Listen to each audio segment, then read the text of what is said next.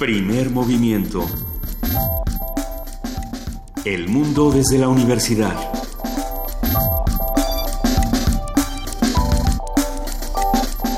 Muy buenos días, son las 7 de la mañana con 4 minutos. Hoy es lunes 19 de junio.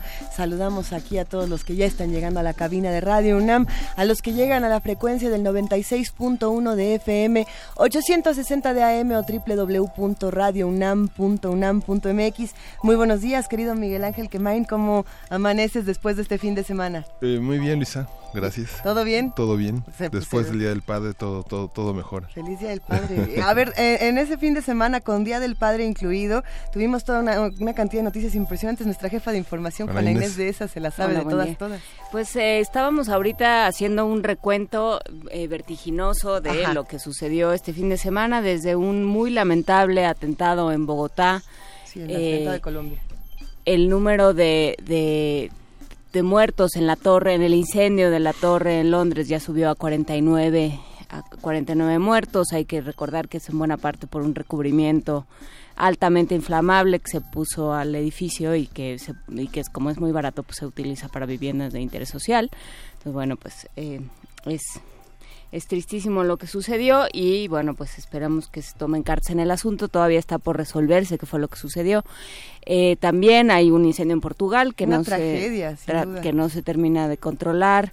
Hay, eh, empiezan hoy las negociaciones para el Brexit eh, con el gran problema de Teresa May, a ver si lo platicamos al rato con con Luis Guacuja el gran problema no quiero hablar mal de Teresa May. Ya, ni, ya ni siquiera tiene es el gran el gran problema de que em, de que no tiene legitimidad o sea no puede dar ningún tipo de seguridad para negociar de que va a seguir ahí ni de que va a tener va a poder armar un gobierno suficientemente fuerte ni estable para continuar con las negociaciones a dos años a tres o a cuatro que se vayan las negociaciones del Brexit. Por otro lado, el partido de, de Emmanuel Macron en Francia se queda con la mayoría de la asamblea, de los lugares en la asamblea francesa.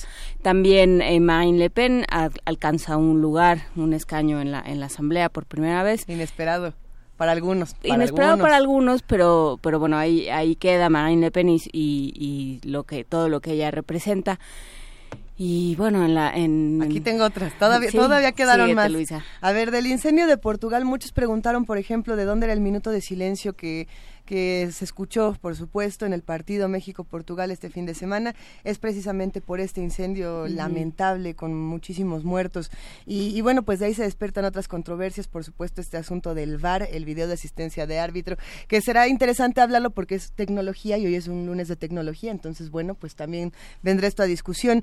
Eh, arranca la asamblea de la OEA en Cancún. Ese, es todo, ese va a ser todo un tema porque ya desde ahorita Venezuela ya se está peleando eh, con, con muchos de los integrantes de esta, de esta organización. A ver, ¿por qué? Eso, eso también va a ser interesante discutirlo, porque por ahí eh, muchos estaban diciendo, bueno, ¿y México? ¿Por qué a México le interesa tanto eh, hablar de Venezuela en tiempos como estos? ¿no? Y, porque salió, si no me equivoco, fue en Washington Post, a ver si lo, si lo revisamos, un artículo de por qué a México le interesa crear villanos en Venezuela, que era lo mismo que decíamos de por qué mm. nos interesa crear villanos en Rusia, por qué nos interesa crear villanos en Estados Unidos, etcétera.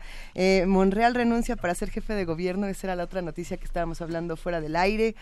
Está interesante. Sí, la ciudad es un, es un hervidero político en este momento y justamente está determinado por el Estado de México, que fue uno de los operadores Monreal más exitoso en el, en el panorama del Estado de México. Para, Prácticamente Monreal consiguió la mayoría de los votos que los operadores de Morena habían tenido la misión de conseguir, Martí Batres y este Claudia Sheinbaum, que son los opositores, los competidores de, de, Monreal, que según las encuestas, junto con López Obrador, sería el jefe de gobierno si, si se hicieran hoy, ¿no?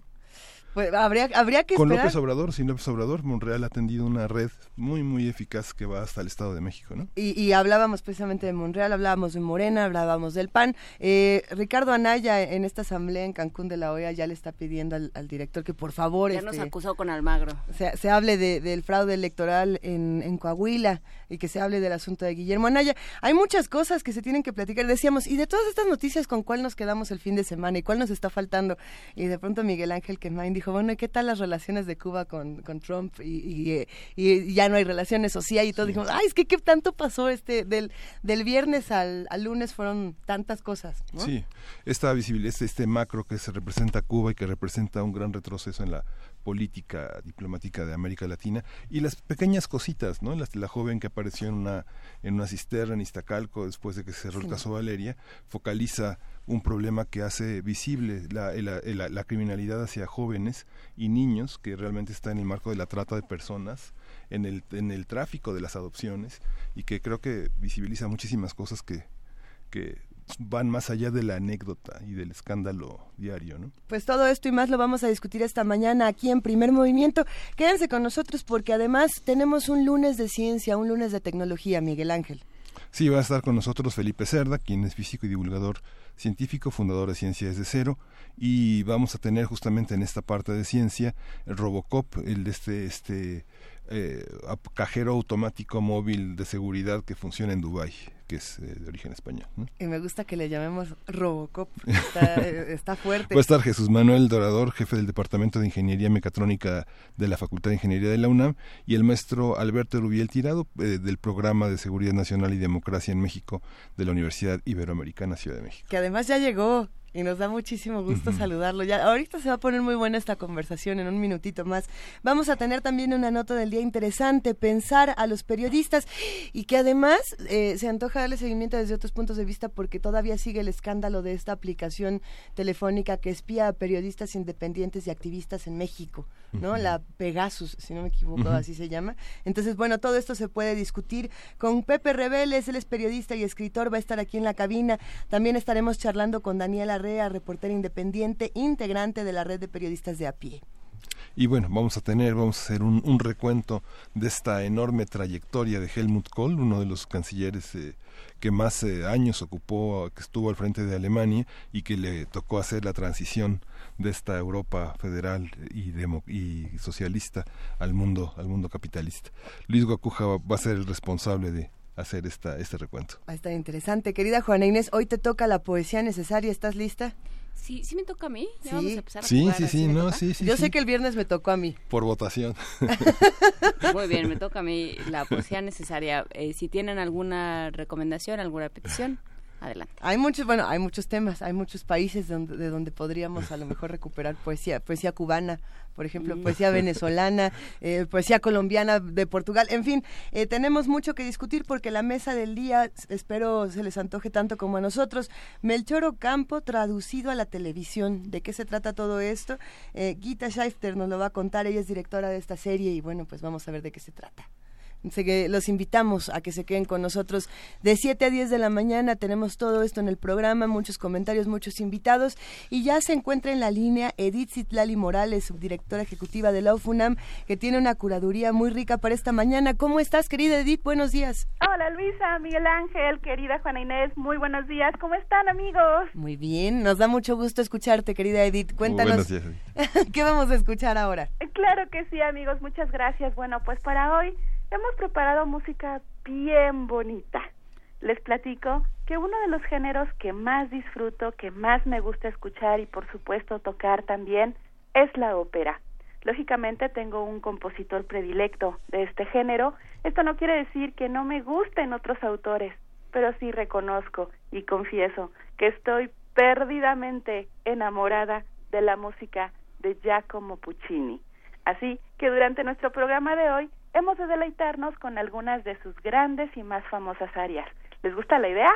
sí, Mucho. Perfecto. Chicos, Juana Inés, Miguel Ángel, Luisa, ¿qué les parece si yo les comento un poco de la primera pieza que vamos a escuchar y luego en el transcurso del programa ustedes me ayudan a presentar las que vienen? ¿Les parece? Nos parece muy bien. Cuéntanos, ¿qué vamos a oír? Ya está. Bueno, recordemos que Puccini nace en Italia y es considerado uno de los más grandes compositores del final del siglo XIX y principios del XX.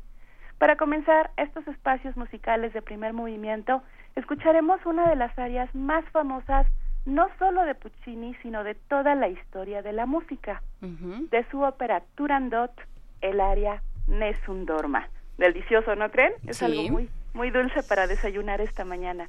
Para que nadie duerma esta mañana. Exactamente, para que nadie duerma y se queden aquí en el programa a escucharlo todo, que suena súper interesante. Bueno, si conoce, si no conocen esta ópera, yo los invito a que la descubran. Es una de las pocas que no termina en tragedia, sí tiene algo de drama antes de acabar, pero al final, el final es conmovedor y en lo personal me hace, me hace creer que hay esperanza, que aún hay esperanza. Así que bueno, vamos a escuchar la interpretación de Luciano Pavarotti, quien mucha gente opina que esta aria la hizo muy muy suya. Se volvió una pieza obligada en sus presentaciones. El aria per se es hermosa, pero sí creo que Pavarotti, a Pavarotti le puso un sello muy especial. Es una pieza grandiosa que espero, realmente deseo que esta mañana les despierte muchas, muchas emociones. Entonces, vamos pues con Es un Dorma, es decir, que nadie duerma. Antes de despedirnos, nada más como pregunta brevemente, ¿eso quiere decir que tú quieres más a Puccini que a Verdi? Eh, Digo, porque son los italianos, ¿no? Entonces, pues uno, uno se pregunta. Fíjate que de la, de la ópera italiana, yo, o sea, si tu pregunta fuera así, ¿con quién te quedas, con Puccini o con Verdi? Creo que sí me quedo con Puccini. Puccini me gusta, eh, eh, Verdi es delicioso, es maravilloso, tiene trabajos increíbles, pero a mí en lo personal, Puccini me despierta emociones eh, eh, que, no, que no puedo expresar. Em, siempre he dicho, Puccini me regala al principio una melodía. Cuando yo descubro a Puccini, siento, me, me, me regala una melodía y tres páginas adelante me regala otra igual de hermosa y, y, cinco páginas más adelante me regala otra. En una misma ópera me regala tres, cuatro áreas que disfruto sobremanera. Realmente sí, sí me gusta mucho, mucho Puccini y es terrible. Yo podría contarles mil historias. Yo puedo poner la bohemia en mi coche en el tráfico y llorar así en el coche. Bueno, entonces si te veo llorando un día en tu coche, sabré, sabré de qué se porque trata. voy escuchando Bohemia, sí, seguro. Eh, esperemos que todos los que estén en su coche esta mañana queden conmovidos con la curaduría musical de Edith Lali Morales, subdirectora ejecutiva de la FUNAM, que sí, en un versus le gana Puccini a Verdi, según su, su curaduría. Gracias, querida Edith. Al contrario, amigos, muchas gracias. Disfruten, disfruten este programa, disfruten las áreas de Giacomo Puccini y bueno, hasta la próxima. Te mandamos un gran abrazo y bueno, te agradecemos muchísimo como siempre por acompañarnos cada mañana. Al contrario, el gusto es mío, chicos. Venga, nos vamos. Gracias. Vamos a escuchar entonces Nesum Dorma.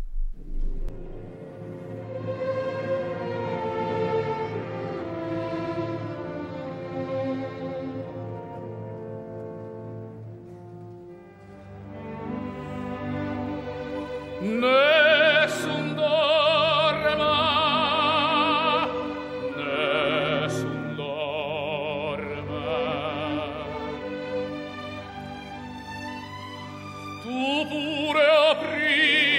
promessa della tua fredda stanza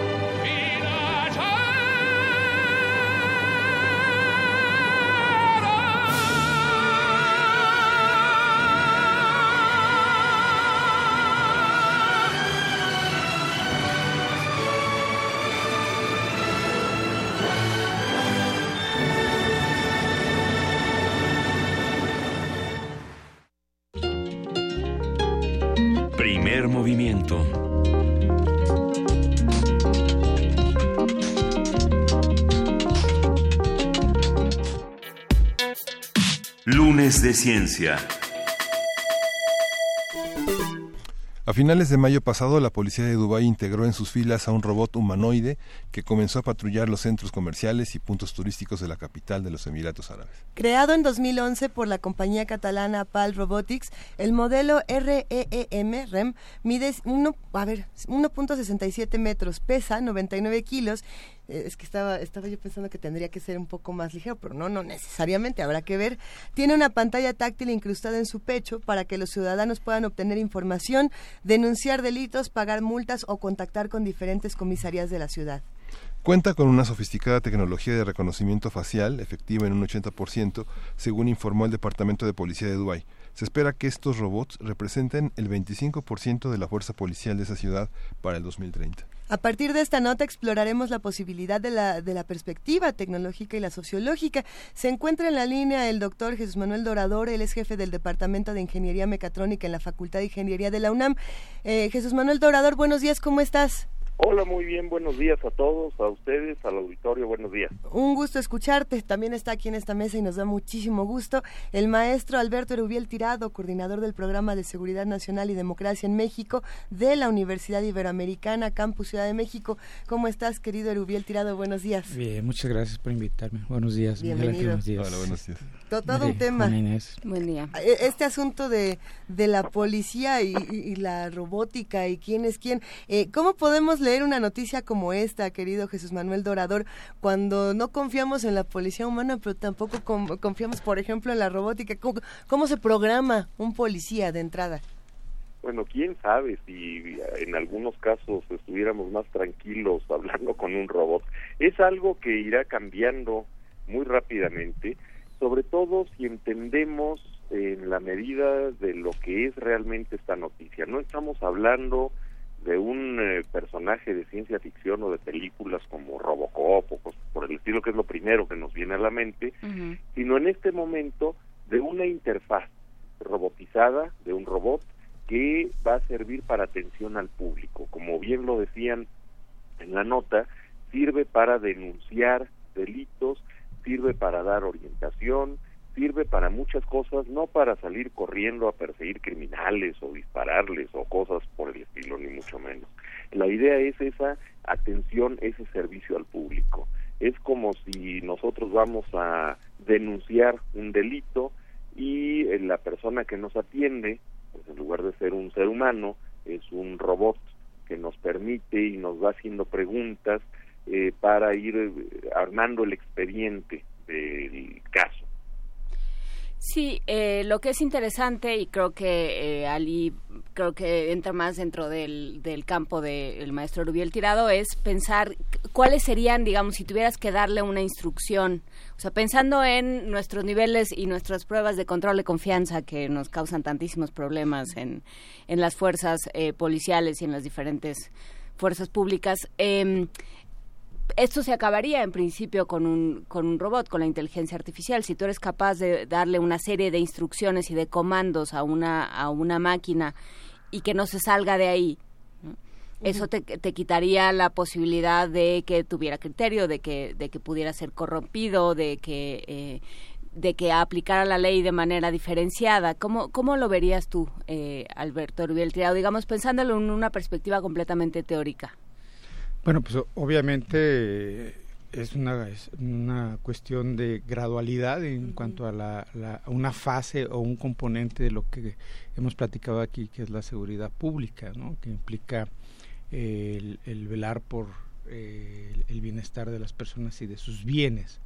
Entonces, eh, como bien se está planteando aquí, este esquema de, de atenciones eh, precisamente un componente prácticamente administrativo, por llamarlo así, que viene eh, aderezado con algunas habilidades o capacidades técnicas que le permitan al, a, la máquina, al sistema reconocer al ciudadano de que está tratando con, con quien se dice que es. Entonces, eso en ese sentido es importante, pero también hay que recordar que este esquema de la proporción del estado de fuerza o del esquema de atención administrativa es precisamente un componente pues, estrictamente burocrático. ¿no? Eh, el estado de fuerza real de una, de una fuerza policial este, implica entre el 75 u 80% de todo el personal.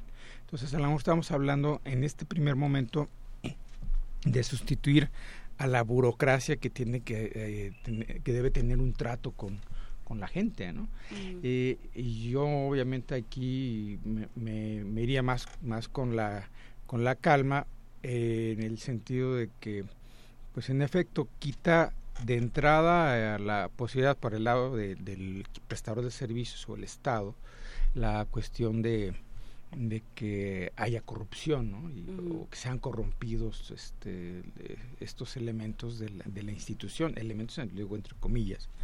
¿no? Y por otro lado está la cuestión también de que se detecten eh, identidades falsas también eh, por parte de, la gente. Hoy estoy hablando ya más en una entidad o de una idiosincrasia pues mexicana o latina, ¿no? Yo no sé, en el caso de Dubái a lo mejor es menos esta cuestión de tratar de, de usurpar identidades y pasarse de listo con esta cuestión de las faltas administrativas.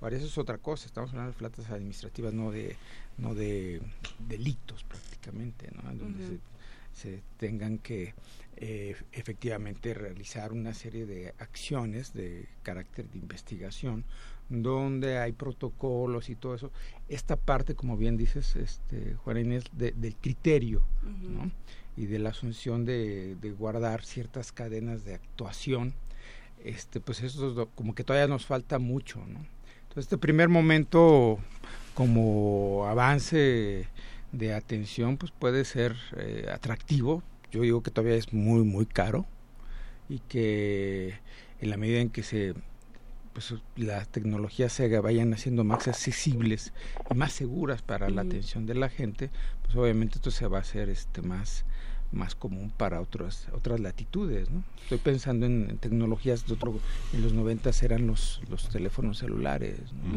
doctor Dorador eh, cada vez vemos más eh, inteligencia artificial en diferentes eh, diferentes aspectos de la vida y cumpliendo más funciones que antes cumplían los humanos ¿no? hablaba Miguel Ángel Quemain aquí de los de los cajeros automáticos eh, hemos hablado, por ejemplo, de los robots que ayudan en el cuidado de, de las personas mayores o de las personas con, con eh, eh, espectro de autismo. Y, y en realidad es que se puede programar para que, para que se cumplan funciones y que de pronto se cumplan con mayor eficacia que, que como las haría un humano. ¿Cómo, ¿Hacia dónde va esto? ¿Es posible pensar en un robot, en un robot androide? En un robot eh, policía, perdón. Eh, claro, podemos primero eh, pensar que esto es un androide, es una es un robot que tiene una similitud todavía ligera en el caso de este REM, pero ya tiene una una similitud con una persona y eso puede ser que las, eh, los seres humanos lo sintamos un poquito más cercano y como muy bien decía Alberto Erubiel hace un momento, este robot aún en Dubái está pensado para cuestiones administrativas, para cuestiones de orientación tal vez. De hecho, esta empresa catalana renta estos robots para eventos, para eventos sociales, para museos, para centros comerciales, todavía como una atracción como algo pues, poco poco común, bonito, simpático, que me va a dar un poco de publicidad o un mucho de publicidad, sirve para mercadotecnia.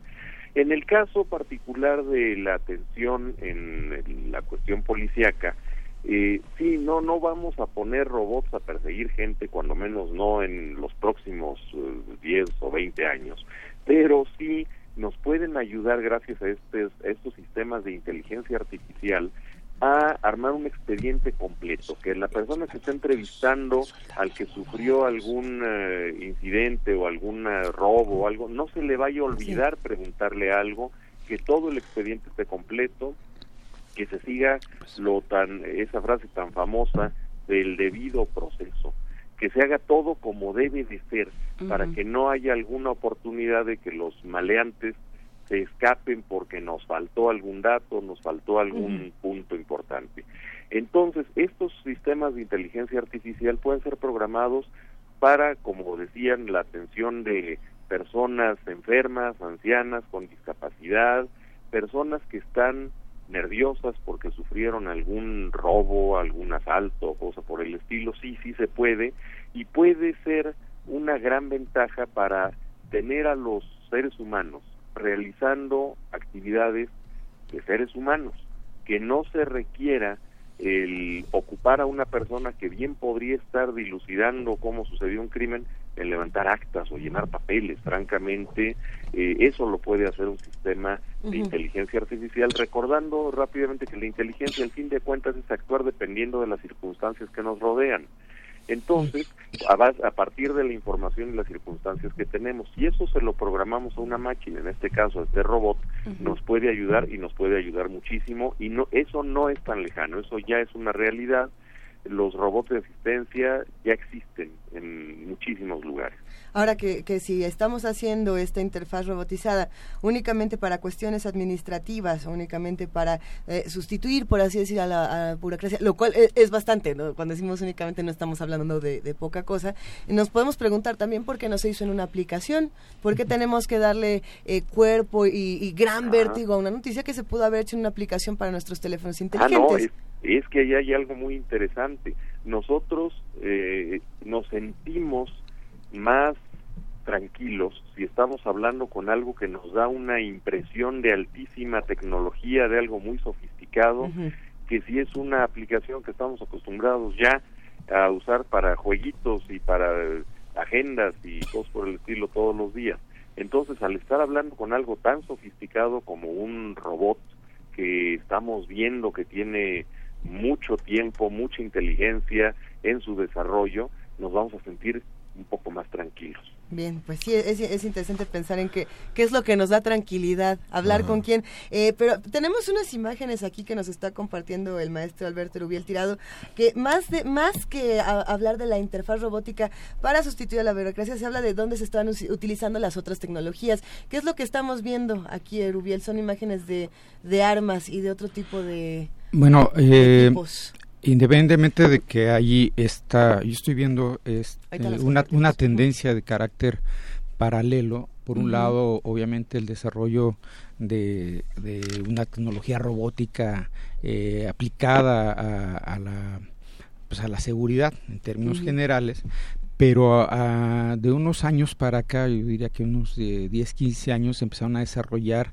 por diversos ejércitos del mundo, empezando por Estados Unidos, Rusia, este, incluso algunos de Europa del Este, obviamente Alemania, eh, eh, toda una aplicación de, tecnologías que prácticamente es un sistema en el que el, combatiente, el soldado, está ataviado no solamente con un uniforme que le va, que le protege de, de, eh, que le prepara para, para el combate, este, que tiene, tecnología este, no solamente para detener cierto tipo de proyectiles, sino también eh, vienen equipados con un material muy ligero para poder este, eh, entrar en situaciones donde hay gases venenosos y estas cosas, pero también están conectados con sistemas de, de geolocalización, con, con videocámaras, con una alta tecnología que yo creo que de ahí como muchas otras aplicaciones que hemos tenido a lo largo de los últimos, yo diría que 70 años, eh, hay tecnologías que empiezan con una aplicación militar y después este, vienen a los ámbitos civiles, ¿no? y, y, obviamente algunas de estas eh, se siguen manteniendo o se siguen aplicando en términos de seguridad.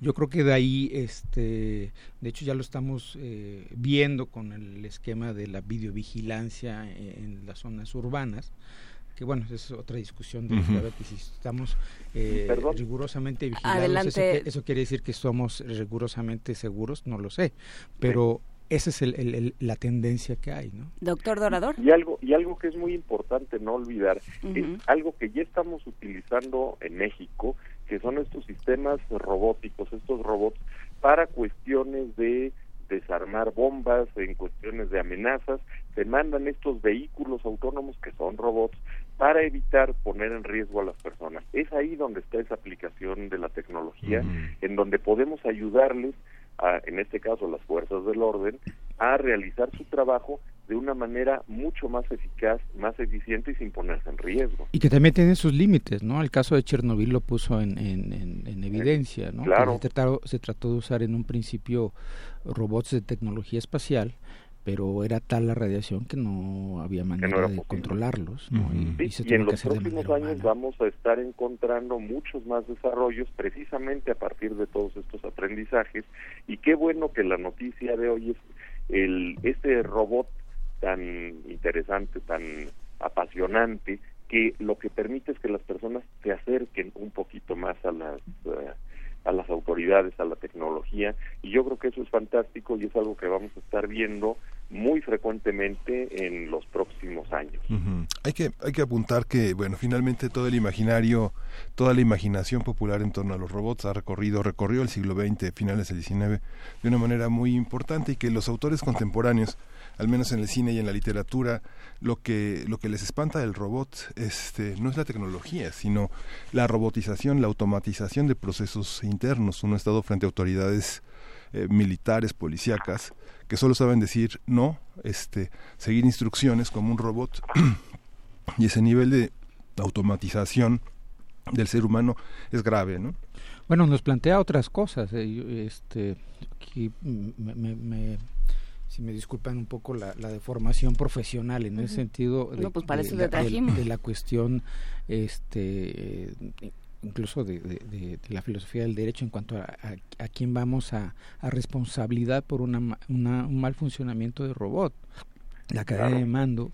Si cuando menos eh, estoy pensando obviamente en este caso trágico de, de Palmarito donde un soldado este realiza una ejecución extrajudicial y bueno, ya finalmente no se le, no se le imputó nada por otras razones, pero tratándose de, de un ente mecanizado, este, ¿quién tiene la responsabilidad? ¿no? Eh, Ahí tiene que ser, por supuesto, quien, lo quien le programó las acciones a realizar. Ahí tendría que ser, pero es un área que todavía no ha sido definida y habrá que trabajar mucho sobre ella, porque es como dice usted eh, con toda razón, esa cadena de autoridad es al fin de cuentas la que finca responsabilidades. Y las órdenes se van diluyendo. ¿Cómo lo programamos? Sí, que ahí está el tema y creo que eh, es interesante lo que apunta Miguel Ángel de gracias a, a Asimov y a muchas otras eh, formas del imaginario, a, buena parte de la ciencia ficción y, la, y, todo lo que se ha construido alrededor, tenemos miedo de los robots, tenemos miedo de estos seres implacables, eh, incorruptibles en principio, eh, que no se detienen ante nada y que no sienten. Eh, al mismo tiempo también ya tenemos muchísima desconfianza de las personas. Lo que es interesante de este, eh, de este robot, de este mecanismo del que hablamos, es que sustituye a las personas. Es correcto. Entonces, eh, habría que hacer, sería interesante hacer una encuesta entre la población y preguntar qué prefieres cuando llegas a un ministerio público, lidiar con una máquina o lidiar con un MP. Y, creo que ahí también entra en buena parte la, concepción, porque lo que es interesante de hablar con el doctor Dorador es que hemos hablado de ética y, e inteligencia artificial con usted varias veces y cómo no es algo que se pueda separar, no es algo que uno pueda decir, se trata de circuitos, interfaces y, y punto, ¿no? Este, es, es una cosa más compleja, doctor por supuesto es muy complejo porque tiene que ver desde con las personas que están creando estos dispositivos, las personas que crean los algoritmos y las personas que los programan. Eso es eh, fundamental y yo los dejo con, con esta idea fundamental, importantísima de la ética cuando estamos hablando de cualquier aspecto, pero en este particular en donde la máquina, el robot, no va a sentir, no va a tener más criterio que el que le hayamos programado, es muy delicado. Y hay que hacerlo con muchísimo cuidado y muchísima ética. La, parte interesante es este reconocimiento de gestos, que, de gestos y de rasgos, que fundamentalmente es para las personas que están fugitivas y que los, en los grandes centros turísticos son detectados y que puede ser cualquiera, cualquiera. Pero si ya se ponen en Facebook, ya sabe uno dónde están, si sacan fotos en Facebook, ya es que ya no hay inteligencia que resista. Y, y, bueno, lo que acabamos de pasar con las fotomultas, que estaba totalmente aparentemente un sistema robotizado, objetivo y que finalmente se abrogó por esta cuestión este inconstitucional del artículo 14 que no, no, no hay una audiencia previa, lo que canceló este derecho lo que canceló esta, esta, esta posibilidad de tener Aquí es importante anotar que eso se litigó finalmente, eh, porque, y hay que decirlo con todas sus letras, este, nuestras autoridades suelen suelen eh, implementar medidas que saben de suyo que son anticonstitucionales eh, con un riesgo calculado de saber pues, ah, no, no sé qué van a quejar y, y, es por su bien, ¿no? ¿No? El caso de cuando nos detienen en la calle sin una aparente, nada más porque nos quedan sospechosos de algo y no nos dicen exactamente qué pasa, ¿no? Sí. Pues sí, e, es algo que tenemos que ir evolucionando, tenemos que ir incorporando estas tecnologías y sus implicaciones en las leyes. En fin, eh, yo creo que es una tarea multidisciplinaria para todos yo les pido me disculpen, tengo que salir corriendo, pero me ha dado mucho gusto platicar con ustedes y con el auditorio sobre este punto y quedo a sus órdenes. Salga corriendo, doctor Dorador. Muchísimas gracias por estar con nosotros esta mañana. El doctor Jesús Manuel Dorador, jefe del Departamento de Ingeniería Mecatrónica en la Facultad de Ingeniería de la UNAM. Maestro er, Alberto Rubiel Tirado, eh, ¿cómo, ¿cómo programar a un funcionario, a un... es que sí, en principio tendríamos que tener o sea, antes que toda esta discusión, tendríamos que tener clarísimo cuáles son eh, los inputs, por ponerlo en, en, esos términos, que le tenemos que dar a quien sea que vaya a ejercer la seguridad pública. O sea, si tú pudieras diseñar a tu propio funcionario, más o menos. Pues en principio tendrían que ser todos es iguales. válido. Aquí el punto, como bien decía el doctor, eh, es... Eh, anticiparnos, porque estamos ahorita realmente a la saga, siempre se norma o se regula a, ex post o muy a posteriori a veces, ¿no? Y, y, el problema en, el en la cuestión de las nuevas tecnologías es que estamos nos todavía mucho más a la saga, ¿no? Ese es el, ese es el gran el gran reto que nos plantea esto como pues no solamente como sociedad, sino como una organización eh, eh, o como organización estatal que tiene que, prever muchas cosas. Eh, y esto no es nuevo incluso en nuestra realidad mexicana. Yo les puedo comentar en mi experiencia como secretario técnico del Registro Federal de Electores, en el que el, reconocimiento o la tecnología biométrica este, se empezó a aplicar precisamente para tener mayor seguridad en, en la integración de bases de datos, pero eso también este, nos llevaba a, identificar a personas que pretendían usurpar una, una identidad, pero no estaba regulado o no había protocolos de qué hacían, de, qué debían hacer las personas eh, de módulo de atención ante una situación de esas, cuando en realidad se estaban quizá enfrentando con, o con personas que podían ser criminales ¿no? y ponían en riesgo su seguridad. Es decir, esa parte se, de que vamos siempre a la saga de, del avance tecnológico es, es eh, tiene consecuencias, ¿no? Y no solamente se trata de, de, anticipar toda una serie de conductas y de situaciones, sino también de, de, consecuencias que nos permitan primero también coexistir con la tecnología. Ese es el otro punto, ¿no? Y es sumamente importante. Parte de ese futuro, eh, de lo que veíamos, por ejemplo, en esa película vieja de Robocop, ya está aquí. Algunos de estos eh, implementos de, equipos eh, militares en los ejércitos modernos tienen implantes no orgánicos, pero implantes que tienen que que activarse con, con movimientos eh, físicos, ¿no? Eh, entonces, ya sea para dar mayor efectividad en la letalidad de la acción, que es terrible, eh, o en fin, para, para tener mayor fuerza o X cosa. esas cosas que estamos ya, eh, que eran parte de un imaginario hace eh, 40 años, este, ya están aquí. Pero que ya no son, o sea, lo interesante es que ya no son máquinas de guerra, o no solamente, sino ya en este caso concreto estamos hablando de máquinas administrativas. ¿Quiere decir que hemos perdido la confianza en los burócratas?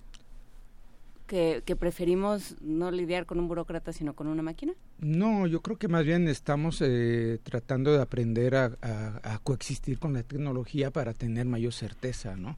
Por un lado, el de las autoridades, que son los que están impulsando siempre estos mecanismos, y por otro lado, los, los ciudadanos que, que tratamos de de adaptarnos a, esto, ¿no?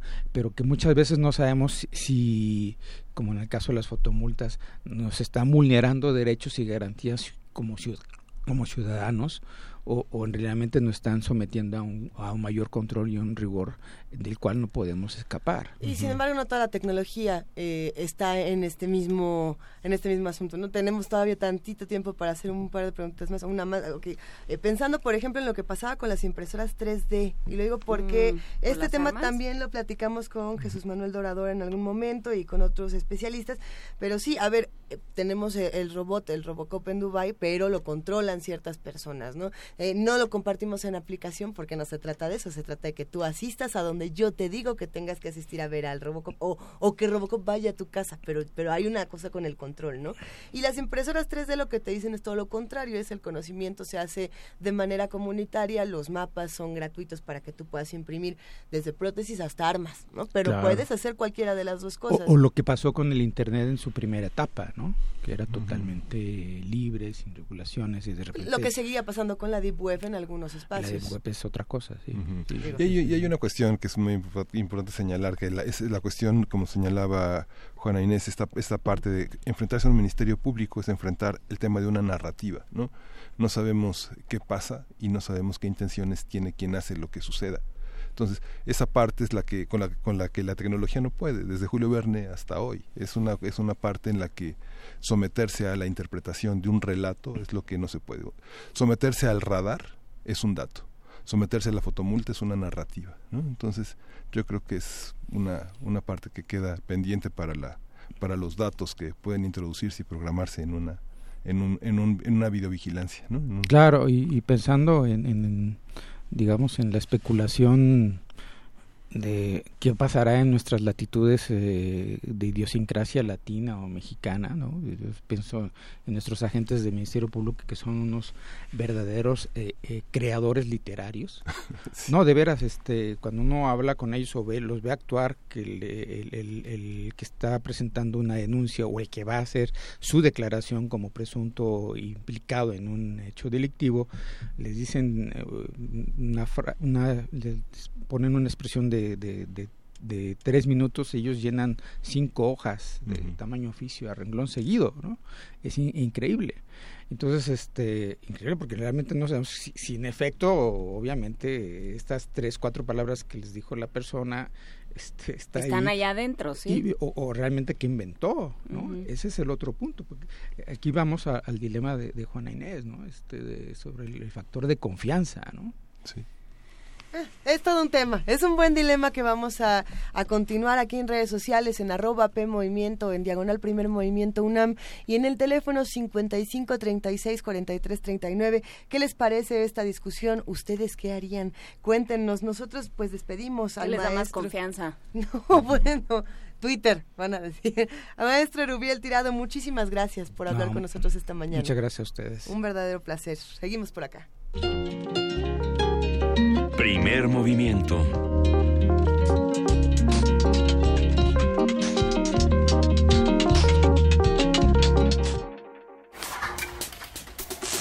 Problemas matemáticos. Felipe Cerda, físico y divulgador científico, fundador de Ciencia desde Cero y bueno, de, esta organización de divulgación de la, de la, ciencia. ¿Cómo estás? Buenos días. ¿Qué tal? Buenos días, Luisa. Muy bien, aquí. ¿Qué estás haciendo? Como cada lunes. ¿Cuáles son tus planes macabros? ¿Ahora de qué nos vas a hablar, Felipe? El día de hoy les voy a hablar acerca del número cero. Ya hablamos el otro día del infinito y ahora vamos a hablar de ese número cero que de cierto modo es la raíz, es la base de nuestro sistema de numeración. Muy bien, muy bien. Aquí ya nos preparamos todos, sacamos nuestras diferentes este, em, herramientas de, trabajo y dinos, cuéntanoslo todo. Me parece muy bien. Pues voy a iniciar como de costumbre con una pregunta y es esta es la siguiente. ¿Cómo podríamos nosotros contar el número de, por ejemplo, manzana que hay en una caja vacía. Por, por los números, no, no sé, no, no, o el número de canicas que hay en un saco que no tiene nada. No sabemos cómo se... Cuéntanos, pues, Felipe. Solo mediante la negación del que número, ¿no? Exactamente, ¿no? ¿Cómo hablamos de la nada, de la inexistencia de algo? Es efectivamente una negación. Esto parece un poco extraño, un poco conceptual, quizás hasta filosófico, pero en realidad nunca durante la historia de la humanidad, hasta hace muy poco tiempo, tuvimos una verdadera necesidad de contar la nada estábamos muy cómodos, ¿no? Pues la nada no existe, ¿para qué cuento la nada? No tenía ningún sentido. Y de hecho, la humanidad pasó así muchísimos siglos. Podemos nosotros rastrear esa historia a los sistemas de numeración. Unos de los primeros sistemas de numeración, que fueron los griegos y los romanos, utilizaban las letras de su propio alfabeto o abecedario para contar los objetos que estaban a su alrededor pues en ninguno de estos dos sistemas de numeración el cero estaba incluido, todos empezaban en el uno. De hecho, por eso se conoce al conjunto de los números naturales como tales, porque son los que naturalmente usamos para contar y para medir.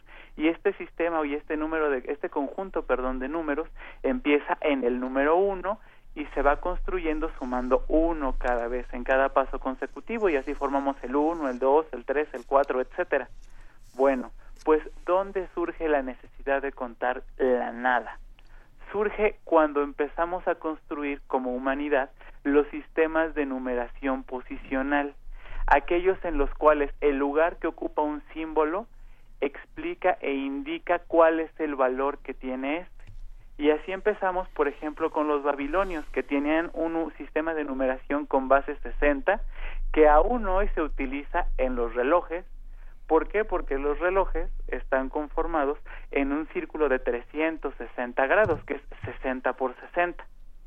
Bueno, pues en este tipo de sistemas de numeración, que son los sistemas de base 60, los babilonios pusieron un número, un símbolo, para representar al cero y así evitarnos esta controversia que podríamos tener si en numeración normal escribimos, por ejemplo, el número 23, pero si no tuviéramos un símbolo que nos pudiera especificar la posición de la nada, el 23 podría ser igual que el 203 o que el 230.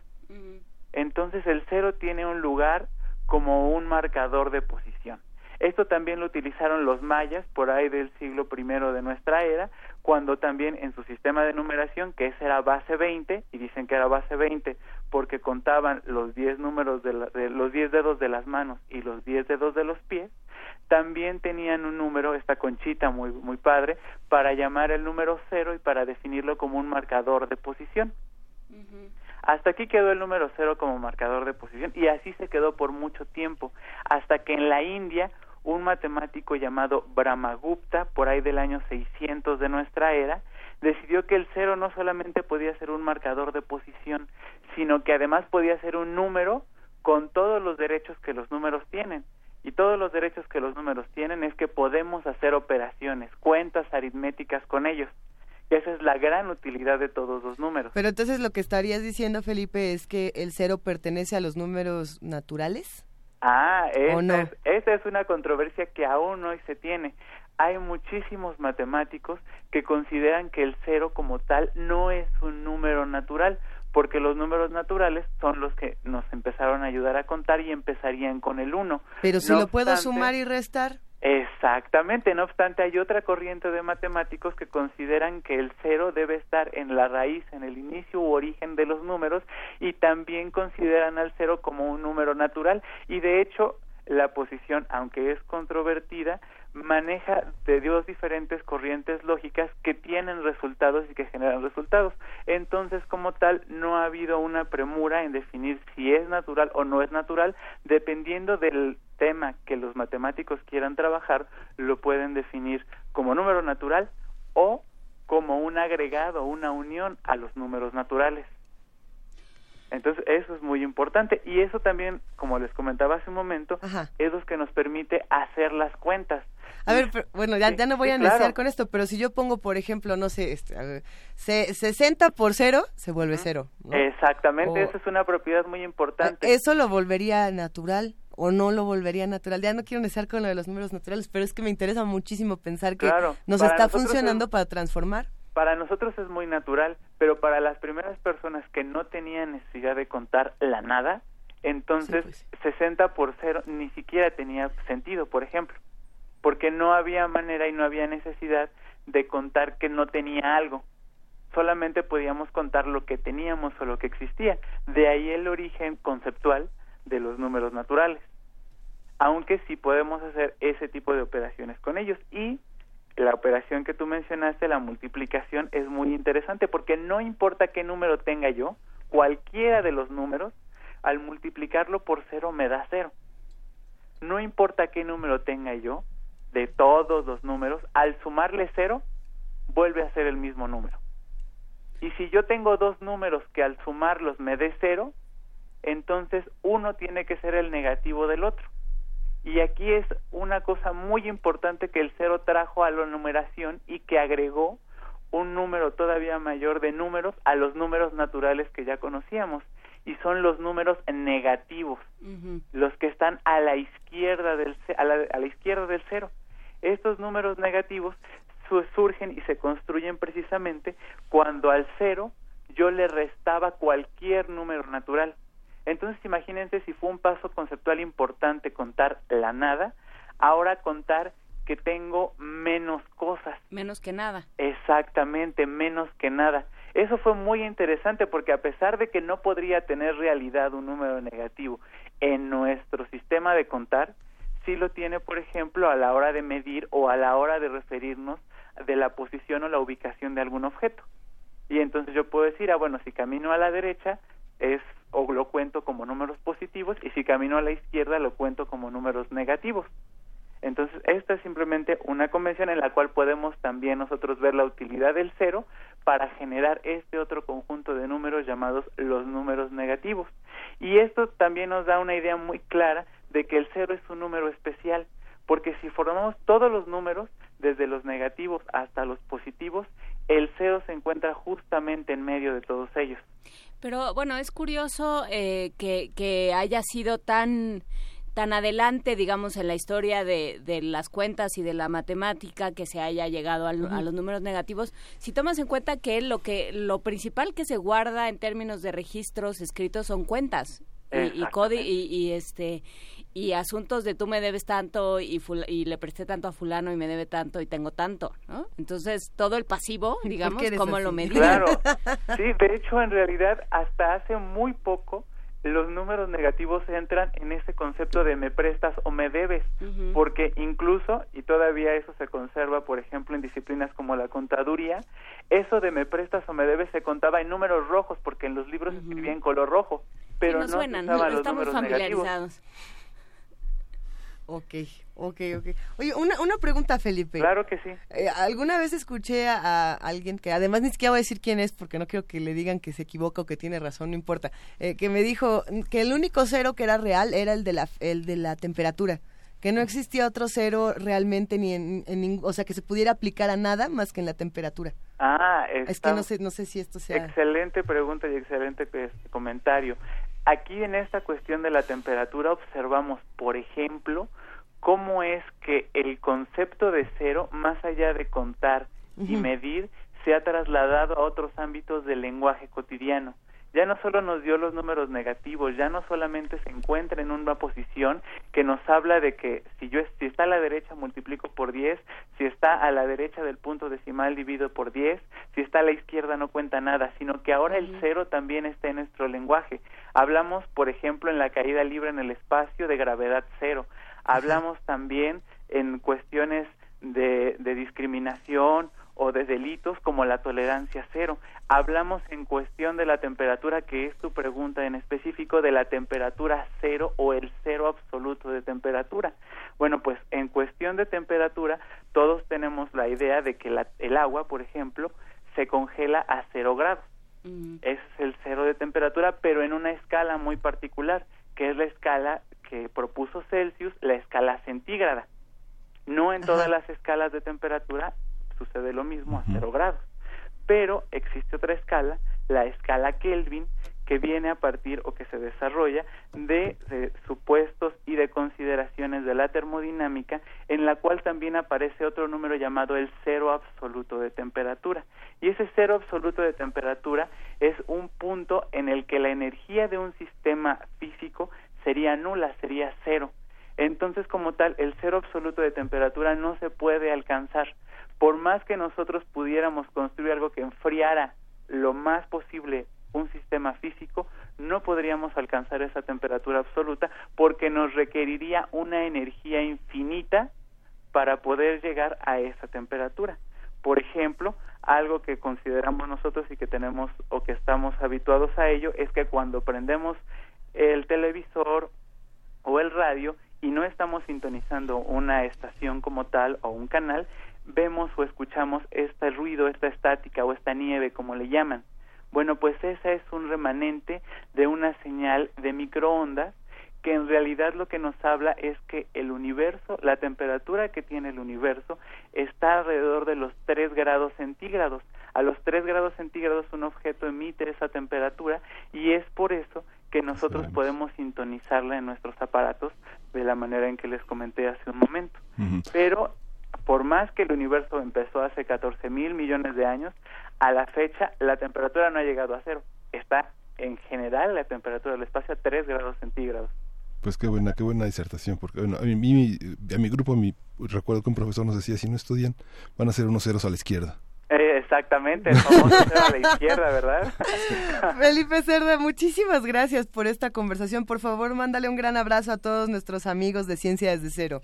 Claro que sí, muchas gracias. Igualmente un abrazo para todos ustedes y les recuerdo que si quieren más información, tienen más preguntas o quieren proponer algún tema para que se trate en esta sección, lo pueden hacer a la página de Facebook Ciencia desde cero. Eh, desde cero, ¿eh? Exactamente. Gracias, Felipe, un abrazo. Hasta luego, igualmente un abrazo. Hasta luego. Muchas gracias. Primer movimiento Hacemos comunidad.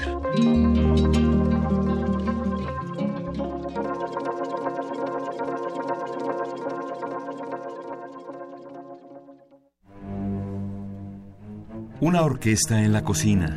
Cuarteto de cuerdas en el auto. Y un violonchelo solista sentado en el sillón favorito de la sala.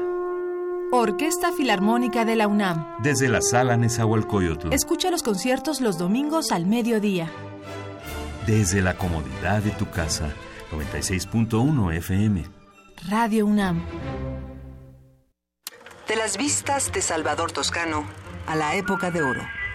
Del celuloide, a, la era digital. Filmoteca UNAM. Sala de exposiciones, acervo y restauración, cine en línea, talleres, hemeroteca. Circuito Mario de la Cueva, frente a la Facultad de Ciencias Políticas y Sociales. Entra a www.filmoteca.unam.mx. En Facebook y Twitter somos Filmoteca UNAM. Ahí encontrarás la oferta visual que tenemos para ti. Filmoteca UNAM.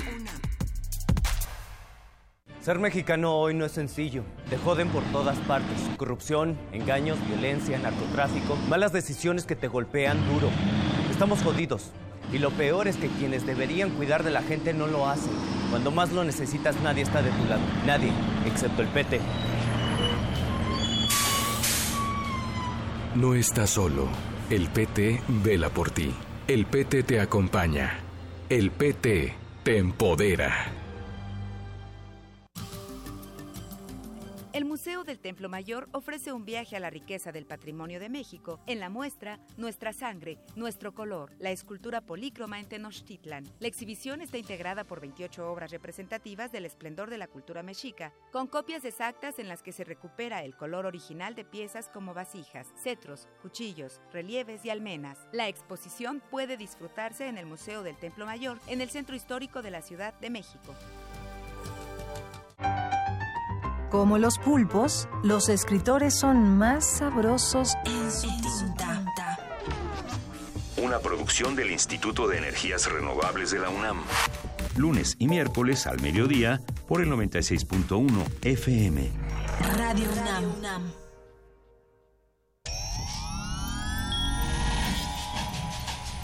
Saborear una paleta o sellar una carta. Para ser gracioso o ser grosero. Para ser amoroso o para ser muy amoroso. Para reír y para hablar. Las posibilidades de la lengua son infinitas. Muerde lenguas, letras, libros y galletas. Lunes y miércoles, 20 horas. Por el 96.1 de FM. Radio UNAM. Búscanos en redes sociales, en Facebook como Primer Movimiento UNAM y en Twitter como P Movimiento o escríbenos un correo a primermovimientounam@gmail.com. Hagamos comunidad.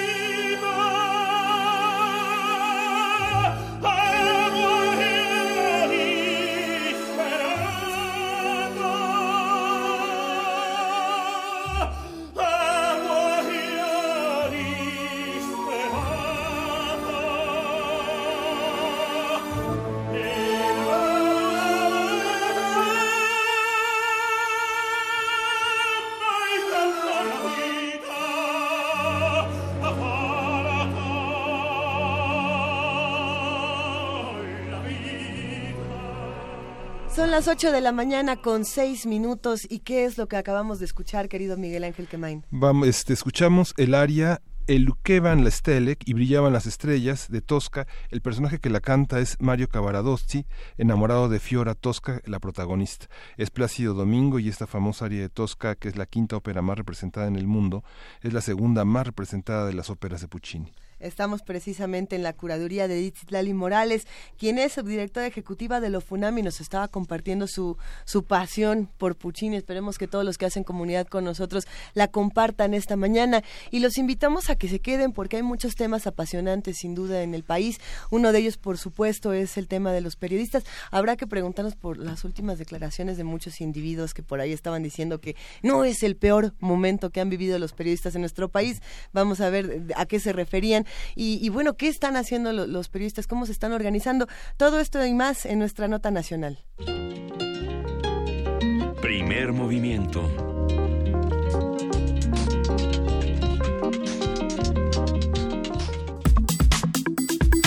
Nota nacional.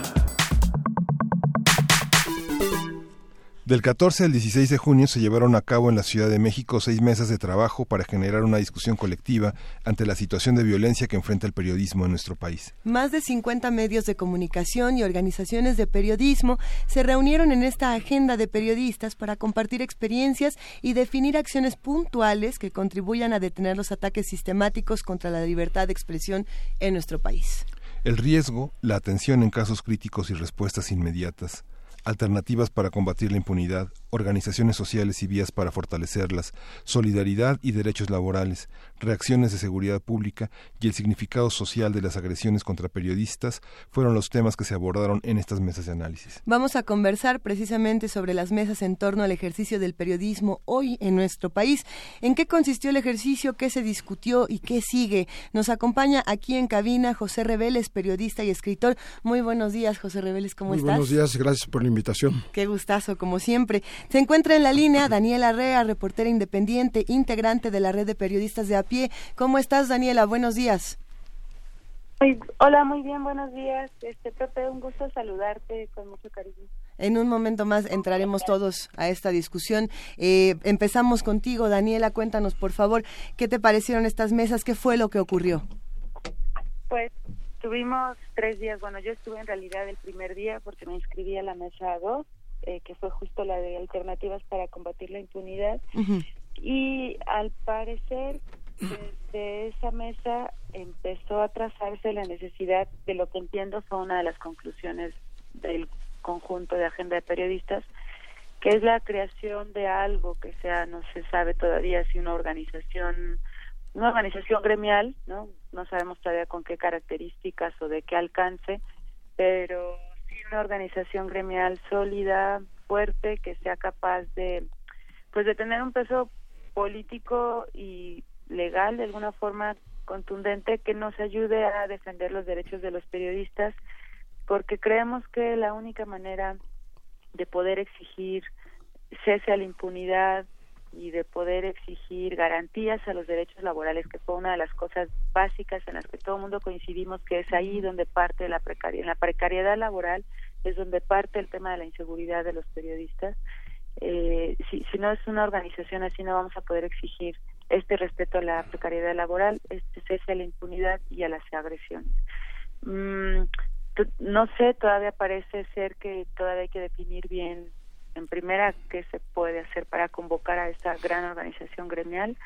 Eh, me parece que fuimos 380, si no me equivoco, los periodistas que asistimos a las mesas faltaron muchísimos, en muchos compañeros de los estados que si bien hubo apoyo para traer a algunos, no se pudo traer a todos, no había recursos económicos o ellos no tenían posibilidades económicas para llegar. Este, pero pero pues en este primer ejercicio lo importante me parece fue eso, fue que, que hay una necesidad de crear una organización sólida, un gremio sólido que sea capaz de defender este el trabajo periodístico y a los periodistas. Ahora, eh, hay trabajos así que se han formado de alguna forma, hay experiencias un poco similares o, que se han formado ya de manera previa a esta mesa de periodistas. La misma red de periodistas de a pie es una de esos ejercicios, no es una red que tiene a su vez es, colabora con otras redes de los estados de los periodistas, ya, pero ya también había organizaciones, por ejemplo, eh, por el derecho a informar, que surge hace unos dos años, si no me equivoco, con que ellos tienen, en su preocupación está el tema justo de las garantías laborales, ¿no? Y ellos traen ya a la mesa el tema de una, una especie de seguro médico para periodistas freelance, este, entonces ya había, lo que, a lo que voy con esto es que ya había varias, varias experiencias de organización periodística que justo llegaron a esta convocatoria y que a partir de esa experiencia que ya se tiene me parece que es desde ahí desde donde se tendría que hacer la convocatoria para el grupo que se pues que entiendo que se que se quiere armar. No sé Pepe que tú estuviste si tú estuviste más tiempo sabes como a qué se concluyó finalmente en este tema de la mesa. Hola Daniela buenos días eh, yo pienso que lo importante fue la reflexión de los periodistas en torno a su propio trabajo, que pocas veces se ha hecho, además de manera tan masiva, como tú dices, 381 periodistas, decenas de organizaciones, eh, pues hablando de, sus necesidades y sobre todo contra la violencia y la inacción, la ineptitud de las autoridades supuestamente protectoras de los defensores de derechos humanos y de los periodistas, que por cierto estamos en la misma ley en el mismo mecanismo, para garantizar que hagan su trabajo, supervisarlos, hacerles el escrutinio constante. Y se habló hasta de una comisión de la verdad para eh, abordar el tema de tantas agresiones, tantos crímenes en contra de periodistas. No es consuelo que un funcionario diga que estamos eh, menos graves que en el sexenio anterior. Yo creo que andamos muy, muy parecidos. Eh, se llegó a 48 crímenes en la administración de Felipe Calderón, ya van 37 en el de Peña Nieto y le faltan dos años. Entonces, digo, no para refutar, sino simplemente para poner en contexto lo que está ocurriendo, pero sobre todo la, impunidad fue el tema, fue el tema central de muchas de las mesas. Eh, hay una, una reflexión que me salta Daniela y, Pepe Reveles. Eh, los periodistas tienen que defenderse a sí mismos y en esto y en este rubro entraría también el tema de la seguridad social, de la de la de las seguridades laborales, ¿no? Porque porque de alguna manera lo que lo que parece regresar una vez tras otra en estas discusiones y en estas reflexiones es los periodistas se han permitido estar muy eh, muy vulnerables de alguna forma abriste mucho los ojos José Reveles eh, ¿qué, ¿qué, ha pasado con los periodistas quién cuida a los periodistas y quién tendría que cuidarlos bueno para empezar hay que decir que esta precariedad laboral que mencionó Daniela pues es una es una violencia.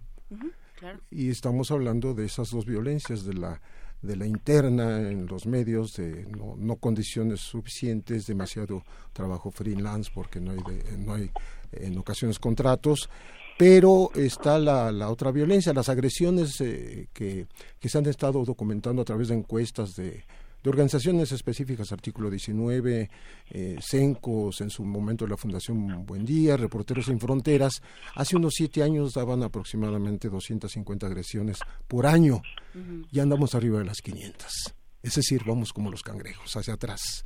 Y eso por encuestas, no estamos hablando de un cálculo, sino de denuncias específicas. Entonces, eh, la CNDH también nos da la cifra de 126 periodistas asesinados en lo que va del siglo entonces, realmente no hay nada de, lo cual congratularse.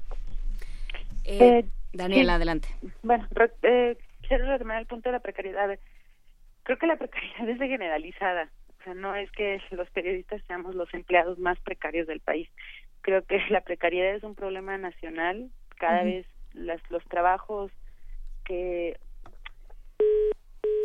Perdimos la comunicación con Daniela Rea, reportera independiente, integrante de la red de periodistas de a pie, pero en un momento más la recuperamos para seguir hablando con ella. Eh, Pepe, estabas hablando de la Comisión de la Verdad, dentro de todo lo que mencionabas. De, ¿qué, ¿Qué fue lo que se discutió de esta Comisión? bueno, lo que pasa es que hubo muchas propuestas, cada... Una de ellas, eh, es interesante. Este, 380 este, quienes aportaban estas, esas eh, opiniones hay. Pues opiniones, eh, salidas, eh, caminos, ¿no? También se habló de la Comisión de la Verdad. Yo quería aprovechar para, para que los crímenes finalmente este, se esclarezcan, porque estamos hablando de, un, de una cantidad muy fuerte. cuando estamos hablando de agresiones hablamos de casi 8.000 en, en los últimos siete años. Sí. perdóname, 800, 800, perdón. Y el, el caso, los tres únicos casos que llegaron a, un juez, a una condena, pues representan menos del medio por ciento. Entonces estamos hablando de, de una impunidad altísima, ¿no? Eh, yo quería aprovechar lo que dijo Daniela para decir que así como mm, las condiciones laborales no son las mejores para todo el mundo, no nada más los periodistas, creo que el periodista en, la, en función o en la medida en que está realmente al lado de la sociedad, está sufriendo lo mismo que la sociedad.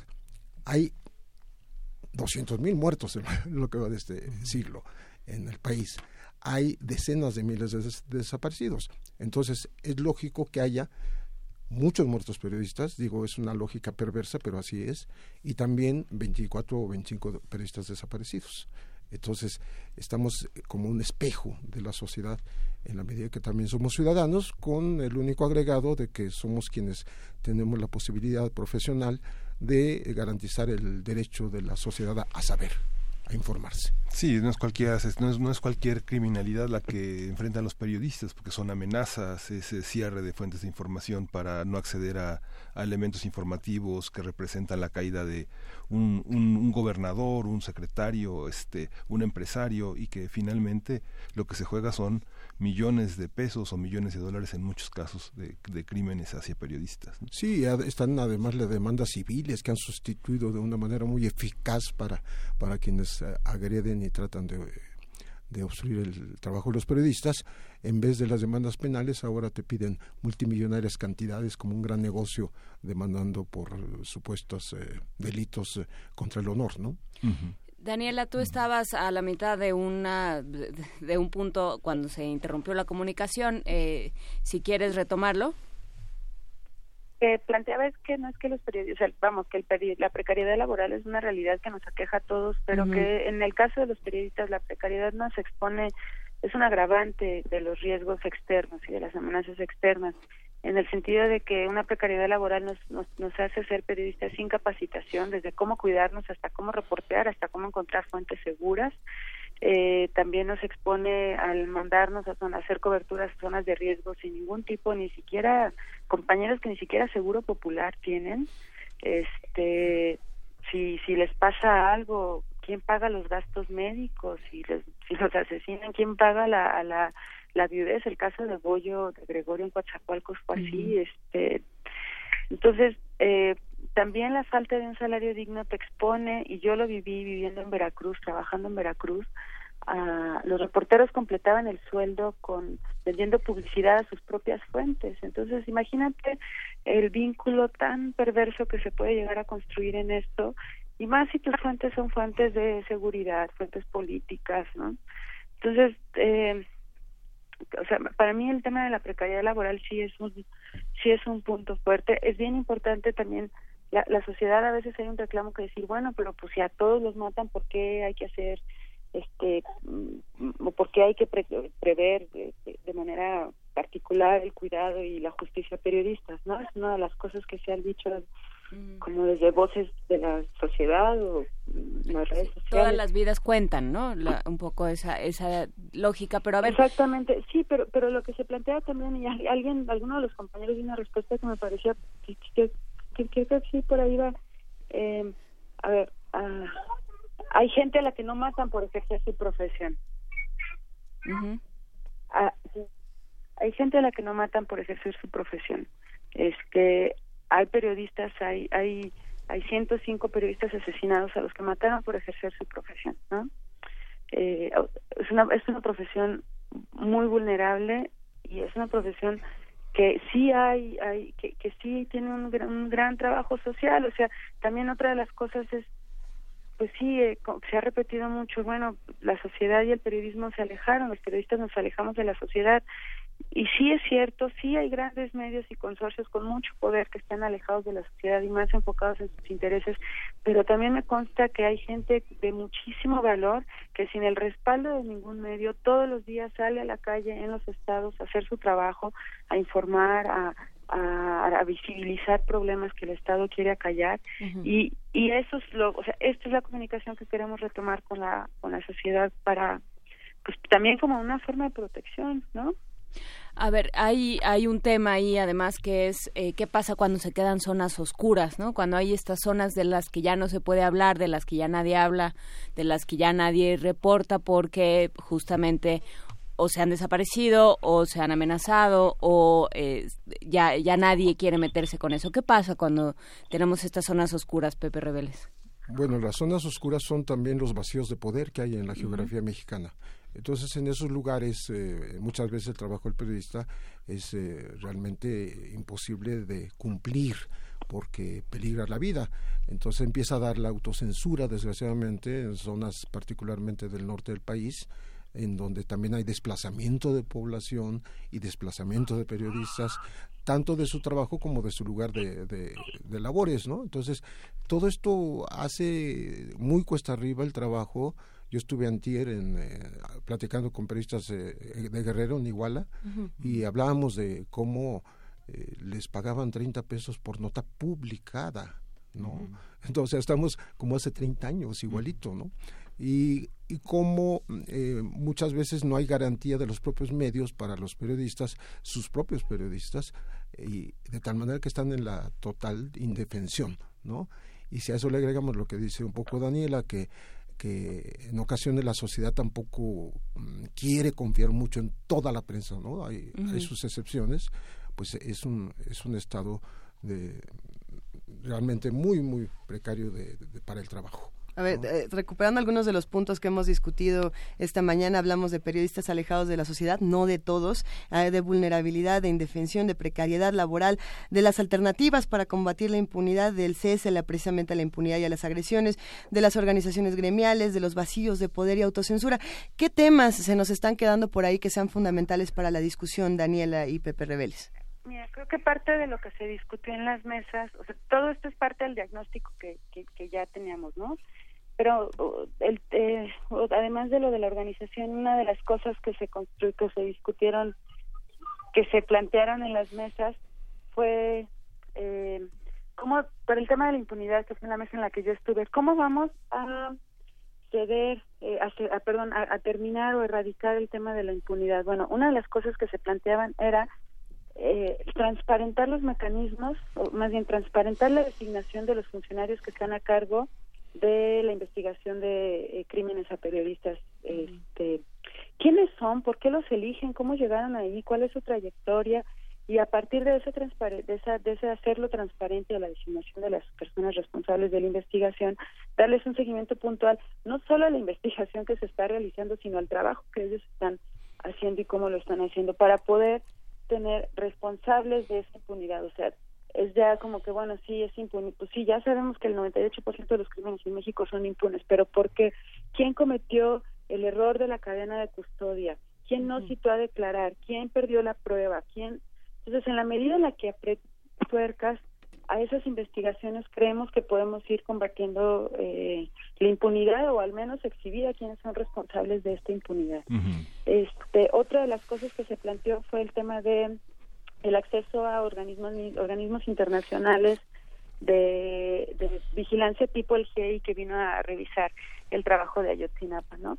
Ahora, ahí hubo una cosa muy interesante porque si bien es bien necesario que vengan estos grupos que evidencien a nivel internacional, la otra es que tampoco son vinculantes, ¿no? Entonces, si un caso llega a la Corte Internacional en Costa Rica, pues, o sea, está bien, ¿no? Pero no hay, no hay ningún tipo de vinculación y, y uno de los puntos era, bueno, apostarle a estos organismos para qué, sabiendo que, que a ver, Campo Algodonero llegó a la Corte Interamericana, eh, el caso de Rosendo Radilla llegó a la Corte Interamericana y creo que lo que se ha logrado son perdones públicos, algunos memoriales, pero el cuerpo de Rosendo no ha sido encontrado ni entregado a sus familiares y tampoco eh, el tema de justicia en caso de Campo Algodonero, ¿no? Entonces ese era muy interesante plantear el tema de, ok, sí, pero ¿para qué a los organismos internacionales? ¿Cómo los queremos y para qué los necesitamos aquí?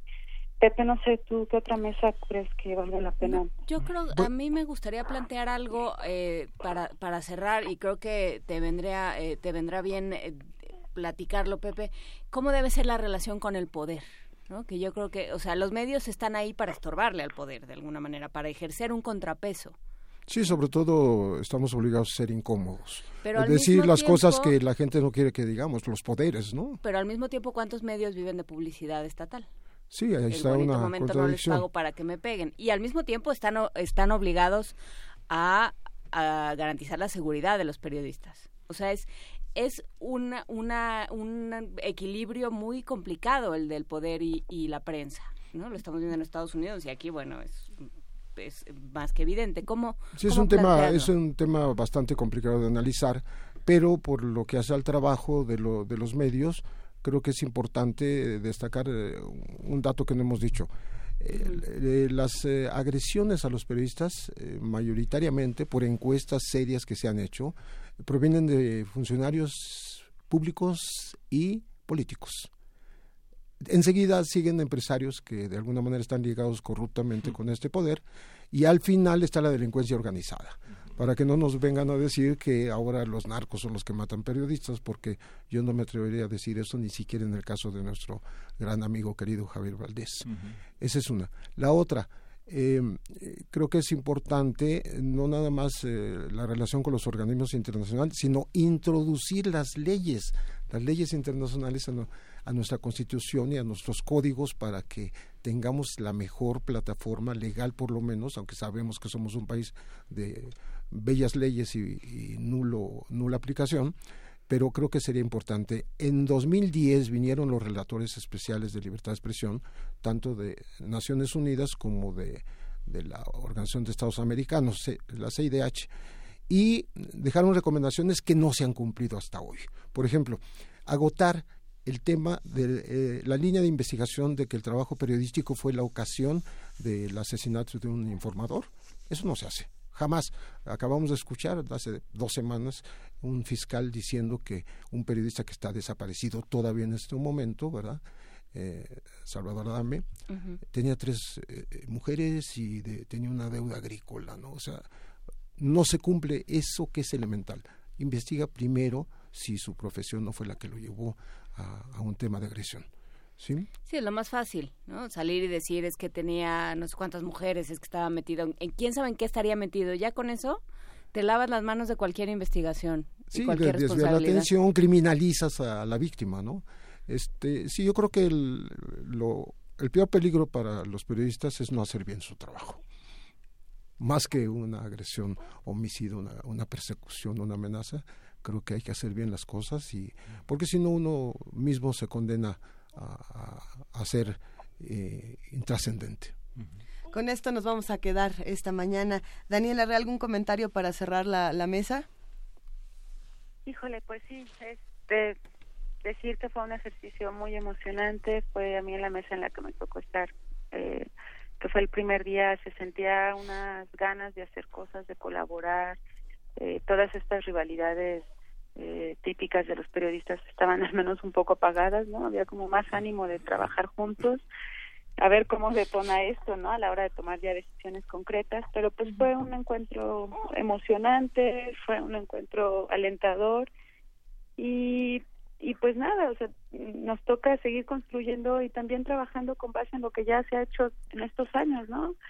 Eh, hay, hay, hay, mucho trabajo, al menos hay un trabajo de 10 años en varios lugares del país eh, sobre organización de periodistas. Entonces hay que partir de eso porque esa experiencia es muy necesaria eh, para ayudar a construir algo más sólido en el futuro. Y pues un gusto, Pepe, de saludarte, de haberte visto en las mesas y a todos ustedes en el auditorio Radio UNAM. Gracias también por el el espacio para seguir platicando de estos temas y pues porque es una forma de acompañarnos y de cuidarnos también. Sí, es que ese era un poco el tema con el que queríamos cerrar, es eh, en qué quedamos, pues, ¿no? ¿Dónde nos colocamos los que producimos contenido, los que lo consumimos? Eh, Pepe Reveles. Sí, yo creo que fue un arranque muy este, optimista, muy interesante, realmente convoca eh, y yo creo que va a rendir sus frutos, ¿no?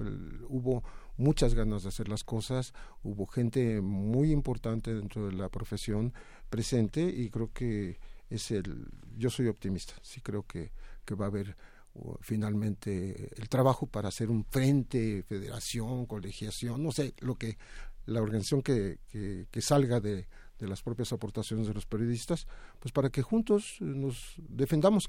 Es que hay una profesión en donde se acentúa el individualismo, es el periodismo. Entonces hay que quitar eso, hay que hacerlo de lado. Pues muchísimas gracias José Reveles y Daniela Rea, les agradecemos profundamente por haber charlado con nosotros esta mañana y nos estaremos escuchando muy pronto. Un abrazo Daniela. Un abrazo a todos, gracias, buen día. Mil gracias Pepe. Muchas, Muchas gracias. a ustedes. Gracias. Tenemos música y tenemos mini producciones para los que nos están escuchando en el 96.1 de FM y en el 860 de AM. ¿Qué es esto que tenemos por aquí, Miguel Ángel? Es una mini producción que se llama El Ruiseñor Enamorado, que es de la primera Bienal de Escultura Imaginaria y la produjo Manuel Marín. Primera Bienal de Escultura Imaginaria. Serie Antologías.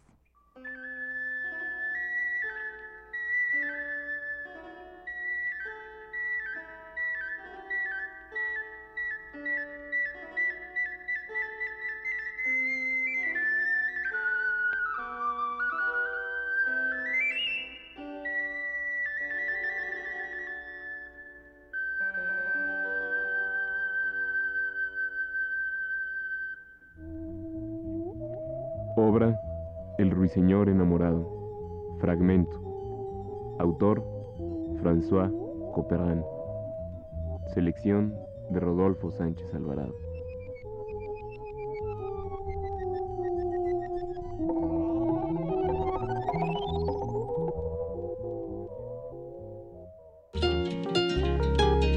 Primer movimiento.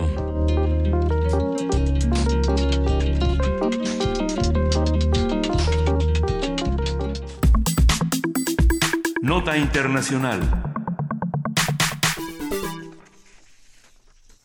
Pasado viernes murió a los 87 años de edad. El ex canciller alemán Helmut Kohl fue el arquitecto de la reunificación alemana, promotor de la integración de Europa e impulsor de la moneda única europea. En 1976 se convirtió en el jefe de la oposición y seis años después logró ocupar la Cancillería, cargo que abandonó hasta 1998, cuando fue derrotado por el socialdemócrata Gerhard Schröder. Desde 2008 su salud se había deteriorado después de sufrir una caída que lo dejó en silla de ruedas. Kohl murió en su hogar en Ludwig... Hijo, este... Ludwigshafen. Ay, qué bonito lo pronuncias, querido Miguel Ángel. Bueno, esta es la ciudad portuaria del Rin en la que nació. La canciller alemana Angela Merkel dijo que Helmut Kohl fue un golpe de suerte para el país y supo aprovechar la oportunidad histórica de la caída del muro de Berlín para impulsar la reunificación, la mayor obra de arte política. Todos estos temas los vamos a conversar esta mañana con Luis Guacuja, responsable del programa de estudios sobre la, la Unión Europea del posgrado de la UNAM. Ay, ¿estás ahí, Luis Guacuja? Hola, ¿qué tal? Buenos días, Luisa, Juan Inés, Miguel Ángel, aquí estoy. Nos volvemos a encontrar, querido Luis. Cuéntanos, por favor, ¿quién fue Helmut Kohl?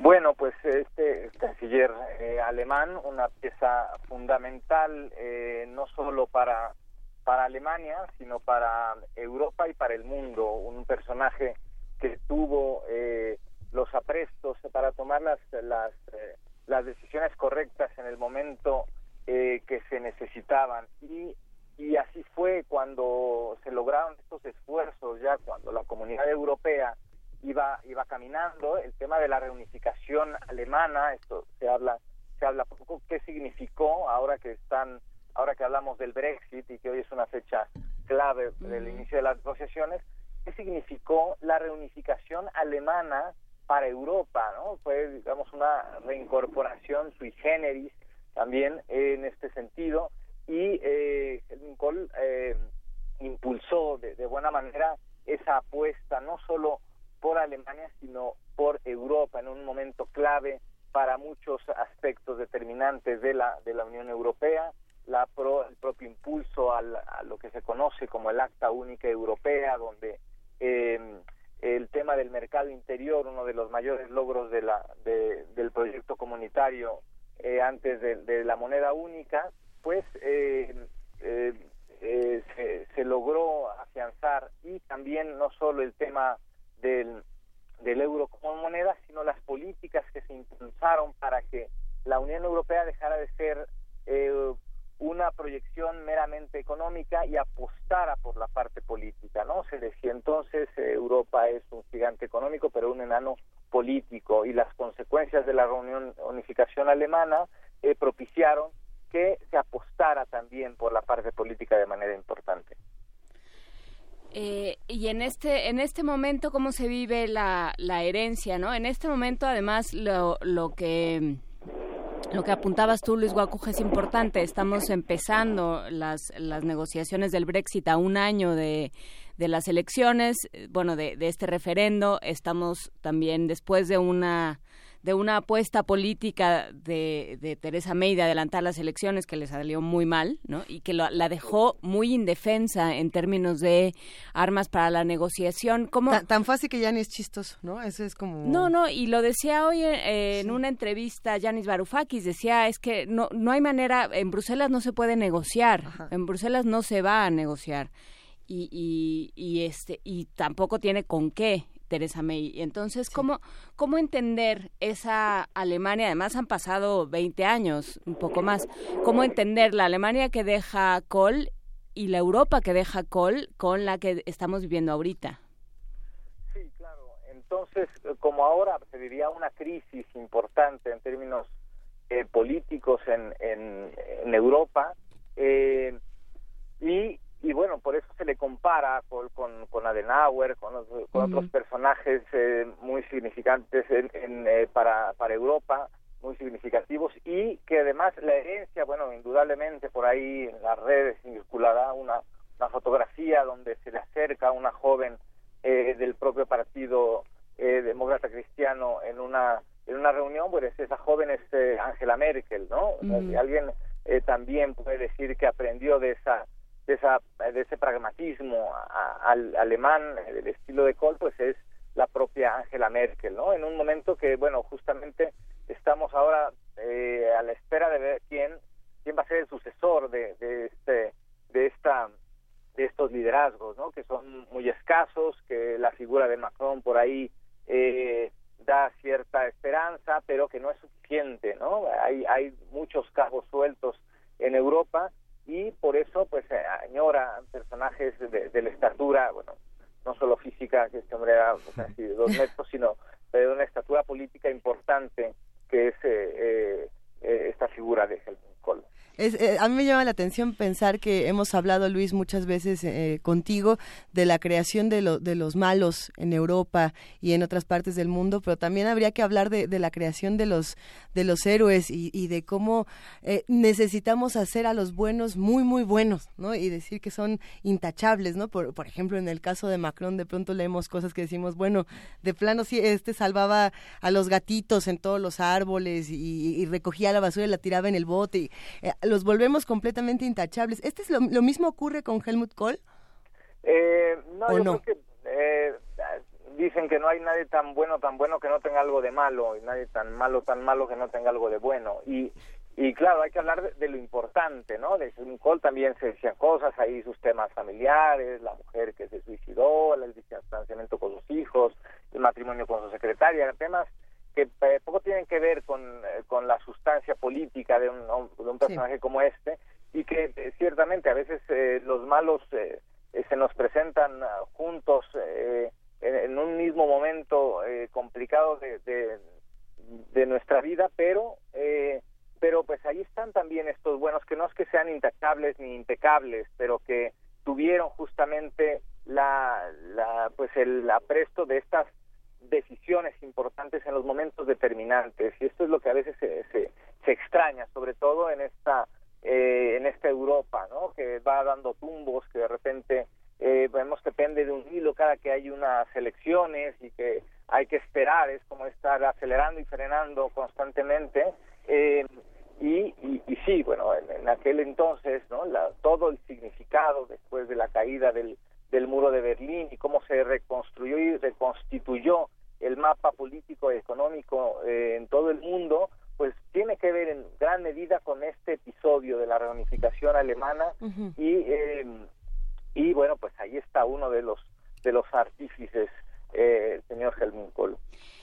Sí que que también es interesante plantearse por qué ya no hay estos liderazgos no eh, si tiene que ver con que a la gente ya no lo hacen como antes, ¿no? Que sería como una reflexión muy sencilla y muy... Eh, y, me parece poco apegada a la realidad. Eh, o tiene que ver con una serie de reconfiguraciones políticas que ya no permiten a estos, a estos figurones, ¿no? A estos personajes tan poderosos y en los cuales la gente vierte la, la confianza sin, sin restricciones. Eh, sí, yo creo que es eh, inevitablemente una, una combinación de, de muchas cosas, ¿no? Pero eh, sí hay carencias de liderazgos, eh, pero también de liderazgos colectivos, ¿no? la, la crisis de Europa no es la crisis de algunos hombres o de algunos personajes, es también de, de muchas políticas y de mucho haber dejado de hacer durante quizás décadas, ¿no? Y por eso el, el, esta situación de los refugiados o, o la la pésima gestión que hizo la Unión Europea con el tema de la crisis económica, eh, pues no dejan satisfecho casi a nadie. ¿no? Entonces, eh, hay nuevos retos, hay mucho más retos y muchas más amenazas eh, cada día. La modernidad también implica esto. La, la, la, gente está muy desesperada, muy acostumbrada también en estas épocas a la, a la inmediatez. Y, y no todo se construye tan rápido también, ¿no? Hay, hay mucho más impaciencia, es cierto, hay retos mucho más complejos también, eh, pero eh, y nos faltan esas personas que sepan precisamente tomar las buenas decisiones en los momentos determinantes. Se mira hacia atrás la, la figura de Helmut Kohl y muchos reproches eh, tienen que ver con cuestiones en el pasado. La relación con su esposa fue una relación polémica, fue un noviazgo largo, él venía de una familia conservadora, ella fue violada por el ejército rojo. Hay muchas eh, configuraciones anticomunistas y también, eh, como se fue, fue acusado en su momento de alguna manera pienso que ridícula Hel a, este en Weitesfeld cómo se llama Gunter Grass Gunter Grass ah, este de su participación en el pasado nazi como fue a Helmut Kohl que en su juventud fue este reclutado por, por ellos y que y que aparentemente nunca hubo un, un, un rechazo una proclama como mucha gente aquí tuvo su, su credencial de leche de la CONASUPO, nadie, nadie, protestó por eso, ¿no? Son, son momentos en la historia de una de un líder que, que son importantes y que ahora figuran en algunos medios eh, eh, europeos como un pasado negro de Helmut Kohl. ¿Qué piensas, Luis, de esa, de esa parte? Eh, sí, evidentemente no, no, es, no es aislada, ¿no? Hay muchos personajes con estos pasados también bastante complejos o cuestionables. Eh, pero que no demeritan, digamos, lo, lo que se pudo construir, ¿no? Tal vez esa reconstrucción de la que hablamos eh, de Europa y de esa reconstitución, pues también en algún momento tiene que ver con una parte personal, ¿no? Y estos, estos personajes de, de, eh, esta época que les tocó vivir eh, etapas también cruciales de, de la historia, ¿no? De, de, su propio país, esta esta Alemania que, que no niega no niega el, nazismo pero es consciente del significado del alcance de, los daños y eh, y de recordar para para no volver a repetir ¿no? y, y creo que en esta propia reconstrucción eh, personal donde se suman estas estas ideas y por eso no es nada más de un personaje por eso hay que hablar de varios eh, cuando se habla de, de Europa de estas eh, construcciones sobre las distintas etapas o de las distintas crisis que hay quien dice que Europa se, se construye después de muchas crisis. Bueno, sí, pero no siempre hay la gente o, eh, los liderazgos para afrontar de la mejor manera una, una crisis. Eh, ¿Qué va a pasar, por ejemplo, con la crisis actual? ¿No? Ya que estamos ya que estamos en crisis es, es, es. Exacto, sí, sí, sí. Bueno, esperemos que surja algún otro personaje, ¿no? Macron eh, a lo mejor puede ayudar, ¿no? Pero pero no es suficiente. A lo mejor hay una apuesta desesperada o esperanzadora, ¿no? Ahí, este, eh, eh, en un personaje que surge casi de la nada y que logra arrasar en unas elecciones eh, parlamentarias, pero también hay que mirar el tema del abstencionismo, lo cual habla de, de eh, otra vez de esa falta de conexión entre gobernantes y gobernados. O sea, eh, mucha gente pues se queda en su casa un poco expectante o eh, sin estar convencida, pero tampoco con el ánimo de salir a, a, votar en contra. En fin, eh, yo creo que los temas o la manera de cómo hemos construido los el andamiaje democrático también tendría que, cambiar un poco porque no no estamos no, no hay esta comunicación en, la época donde eh, estamos aparentemente eh, más comunicados que nunca. La, la, comunicación eh, eh, más natural pareciera que no fluye no y esto en términos políticos también está ahí el caso de, Francia es muy claro en este sentido pero también si volteamos al Reino Unido no el año pasado eh, la gente salió eh, para votar a favor de sacar al Reino Unido de, la Unión Europea y ahora pues le dan la espalda a los líderes que enarbolaron esta, esta causa, ¿no? Entonces eh, parece que hay una incomprensión, incomprensión eh, colectiva por, por muchos sitios y, eh, y hay que decirlo, Europa es necesaria y más en un momento como este que hacen falta contrapesos ante un Estados Unidos como este. Entonces, eh, hacen falta personajes, vale la pena recordar a, gente de la estatura de, de, Cole y, de lo que hizo, de lo que logró eh, en un momento específico. Y eh, pues esperemos que haya por ahí algunos otros personajes que bueno que, eh, se inspiren en estos en estos que van dejando huella y que nos van dejando y que puedan de alguna manera tener también eh, esta fuente de inspiración para tomar decisiones en momentos clave, porque pues el 2016 fue eh, pues muy abrupto, nos, nos cayó de peso con un montonal de, noticias y nos cambió el panorama. Eh, esperemos que este 2017, bueno, más o menos se vaya recomponiendo con, eh, con otros personajes y, y, y, sobre todo personajes políticos que sepan, sepan afrontar los retos a los que se está enfrentando eh, la humanidad en temas de seguridad, en temas cambio climático, en fin, hay muchos retos delante y pocos líderes cuando menos eh, visibles, que eh, nos den cierta luz para, para llevar adelante, bueno, proyectos eh, en beneficio, bueno, en este caso de Europa, pero también lo que tiene que hacer Europa en el mapa mundial es fundamental. Sí, y, creo que también pasa, y a lo mejor será tema de otras discusiones, Luis Guacuja, pero, pero me gustaría ponerlo sobre la mesa, pasa por la necesidad de los políticos de guardar una cierta popularidad, ¿no? De, no perder puntos con sus electores, de, no dañar a sus partidos, de no dañar sus proyectos políticos y sus propias imágenes como, como políticos y como, eh, como líderes, ¿no? Eh, creo que si se pudieron hacer estas eh, grandes transformaciones del, del siglo XX y se, eh, fue porque hubo, hubo una serie de personas dispuestas a jugarse eh, su popularidad, su, su, su capital político. ¿no? Ahorita nadie quiere arriesgar el capital político en esta especie como de juego de popularidades en el que vivimos.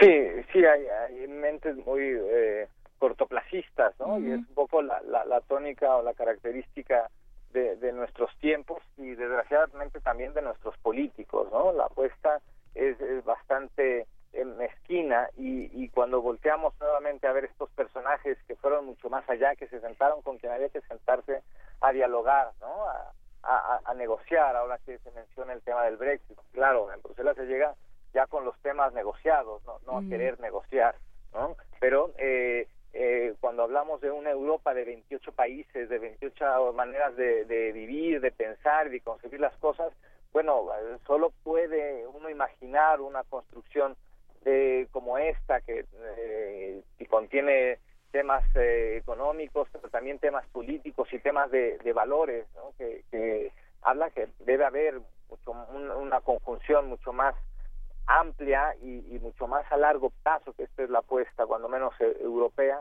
eh, eh, mucho más allá de, las propias filias políticas muchas las veces, ¿no? Entonces, y esto es lo que se extraña ahora, ¿no? Tal vez por eso de pronto convence a alguien como Macron que dice, pues aquí yo no soy ni de izquierda ni de derecha, ¿no? Este, bienvenidos todos, y que al final con una apuesta bastante arriesgada que eh, llama al escepticismo en un inicio, bueno, pues consigue un triunfo importante no solo eh, en, la elección presidencial, sino que eh, alcanza la, mayoría absoluta eh, a nivel parlamentario que le va a permitir una gestión sin mayores tropiezos en principio.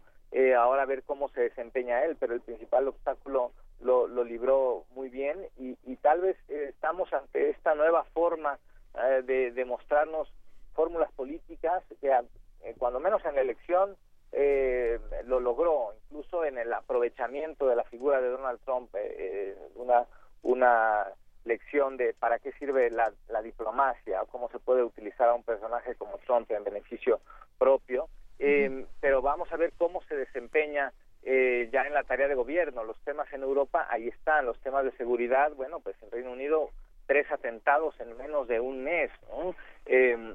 Y, y las crisis de refugiados que no no no no cede en fin hay muchos retos delante eh, pocos liderazgos desgraciadamente pero bueno pues eh, insisto en recordar a un personaje como como Helmut Kohl en un momento determinante eh, y todo lo que significó esta etapa eh, para el mundo en general, ¿no? Los que tuvimos oportunidad de, de, verlo incluso en la televisión, yo creo que es de los acontecimientos eh, históricos que marcaron em, pues a varias generaciones que pudimos eh, ver a través de, un televisor.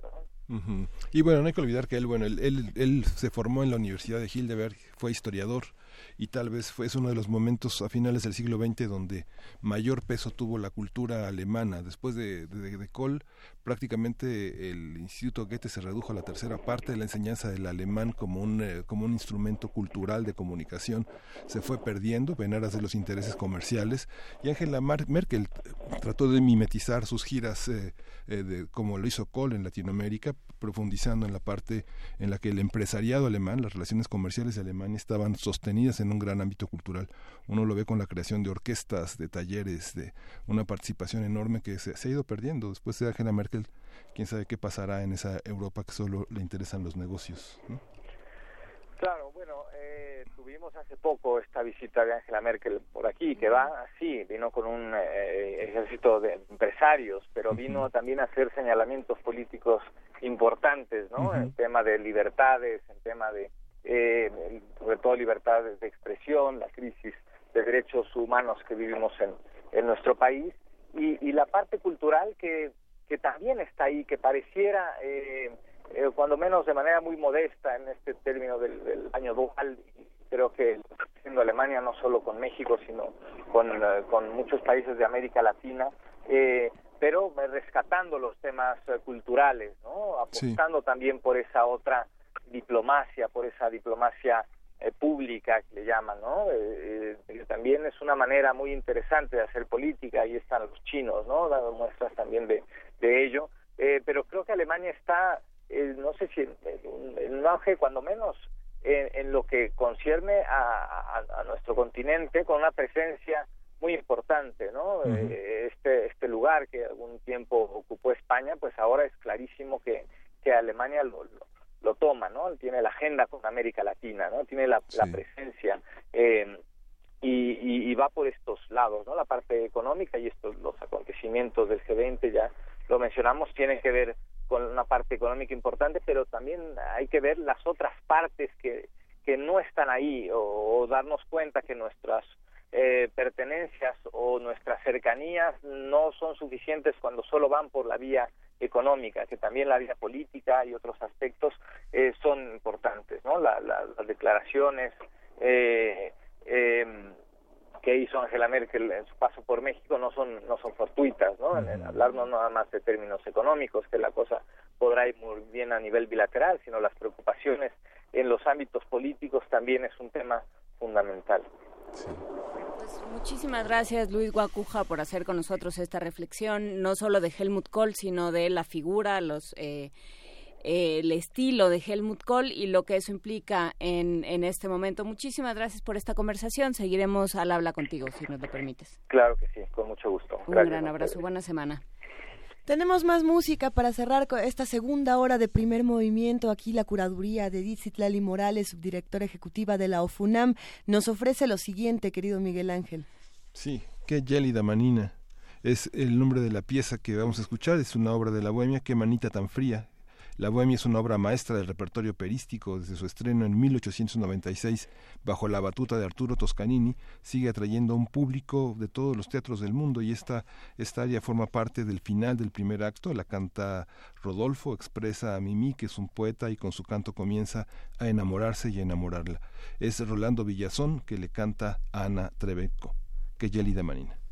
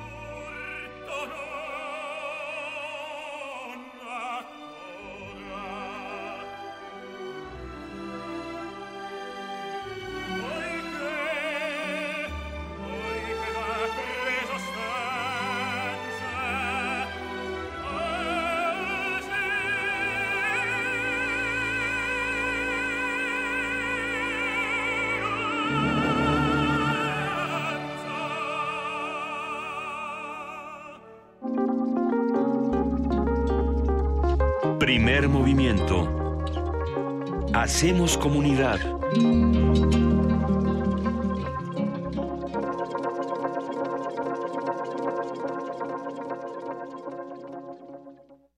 Muerte de Antoñito el Camborio es un poema del dramaturgo español Federico García Lorca y ya lo puedes escuchar en descargacultura.unam. Cuando las estrellas clavan rejones al agua gris, cuando los herales sueñan verónicas de alelí, voces de muerte sonaron cerca del Guadalquivir.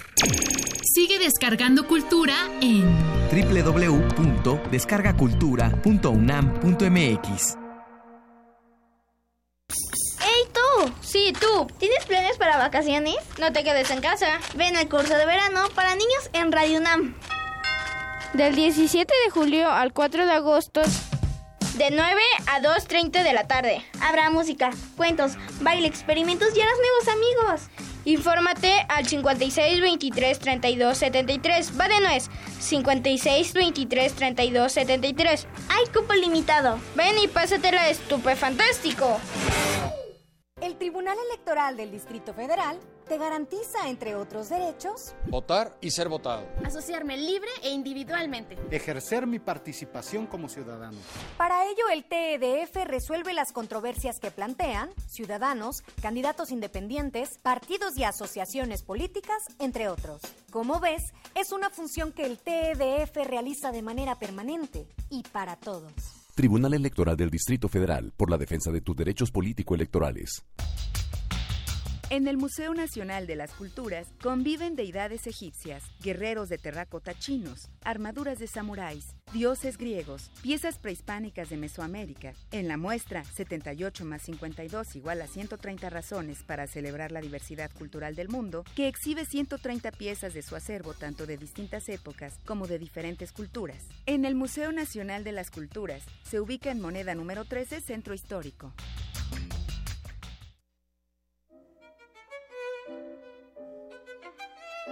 La Facultad de Música de la UNAM se une a la celebración del 80 aniversario de nuestra radio y nos encanta con una serie de conciertos. Camerata Contemporánea. Ensamble de música contemporánea. Orquesta de Cámara Consortium Sonorus, Cuarteto de Guitarras Cuicani y la pianista Ana Gabriela Fernández.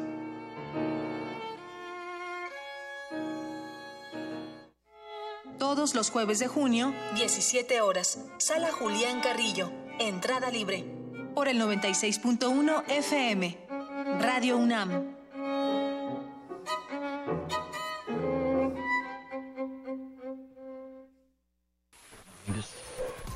El locutor dice lo que piensa, habla sin escrúpulos, se cree dueño de la verdad absoluta. Vivimos la pelea radial, emisor contra receptor.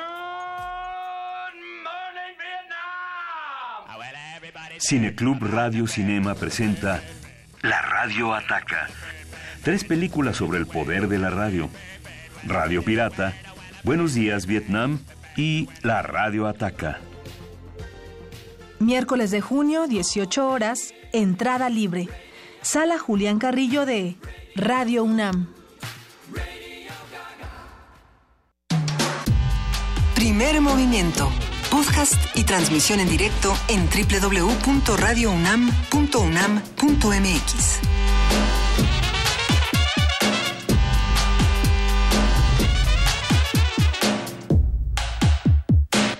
Ya son las 9 de la mañana, casi con 5 minutos. Hoy es lunes 19 de junio y estamos arrancando con esta tercera hora de primer movimiento. Juana Inés de ESA, Miguel Ángel Quemain y Luisa Iglesias. Aquí estamos recordando un poco de todo lo que ha pasado en estas dos horas de programa y, presenciando más de lo que va a ocurrir. Eh, Juana Inés ya tiene preparada su poesía necesaria. La veo que lee, que lee, que lee un poco más. Estás aquí, estás en este, eso. Sí, tengo un, bueno, nos mandaron de la, la Coordinación de Humanidades de la UNAM, una antología de poesía amorosa de Tomás Segovia en la colección Poemas y Ensayos. Tenemos dos ejemplares, vamos a regalarlos. Eh, después de leer uno de los poemas, pero ahorita o sea que uno de los de los regalos va a estar este examinado por Juana Inés un poquito manoseado, pero ahí vamos. 50, 55 36 43 39 es el teléfono en cabina, arroba P Movimiento en redes sociales en Twitter, diagonal primer movimiento UNAM en Facebook y seguimos hablando de, de esta reflexión que hacen los periodistas en torno a su propio trabajo y de la reflexión que tenemos que hacer todos alrededor del trabajo periodístico. Eh, tenemos una postal sonora que nos compartió nuestro compañero Antonio Quijano precisamente sobre la marcha de periodistas. Vamos a escuchar un poco y regresamos.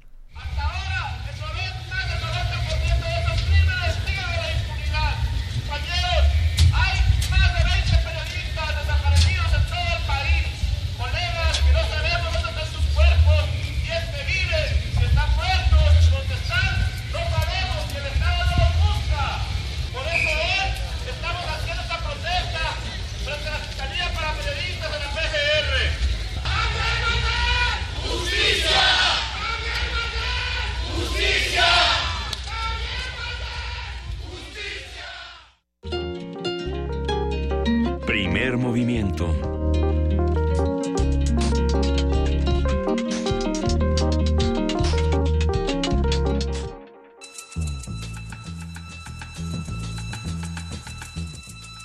Es hora de poesía necesaria.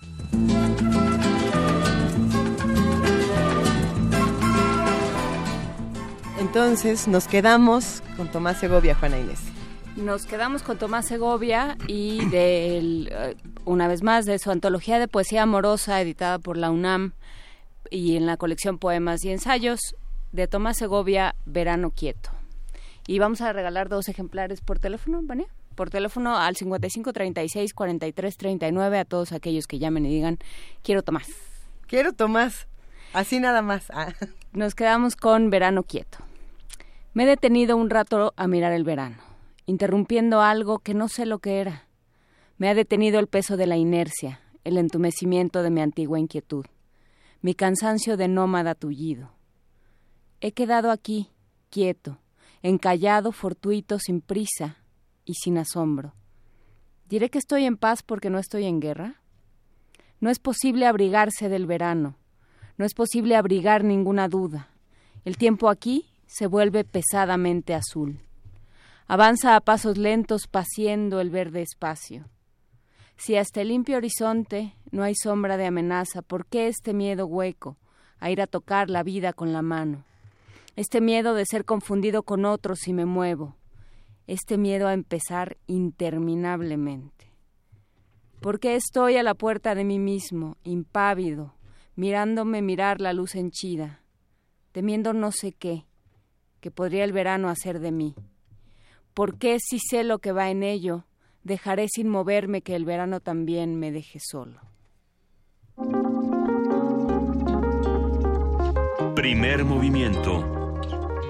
Hacemos comunidad.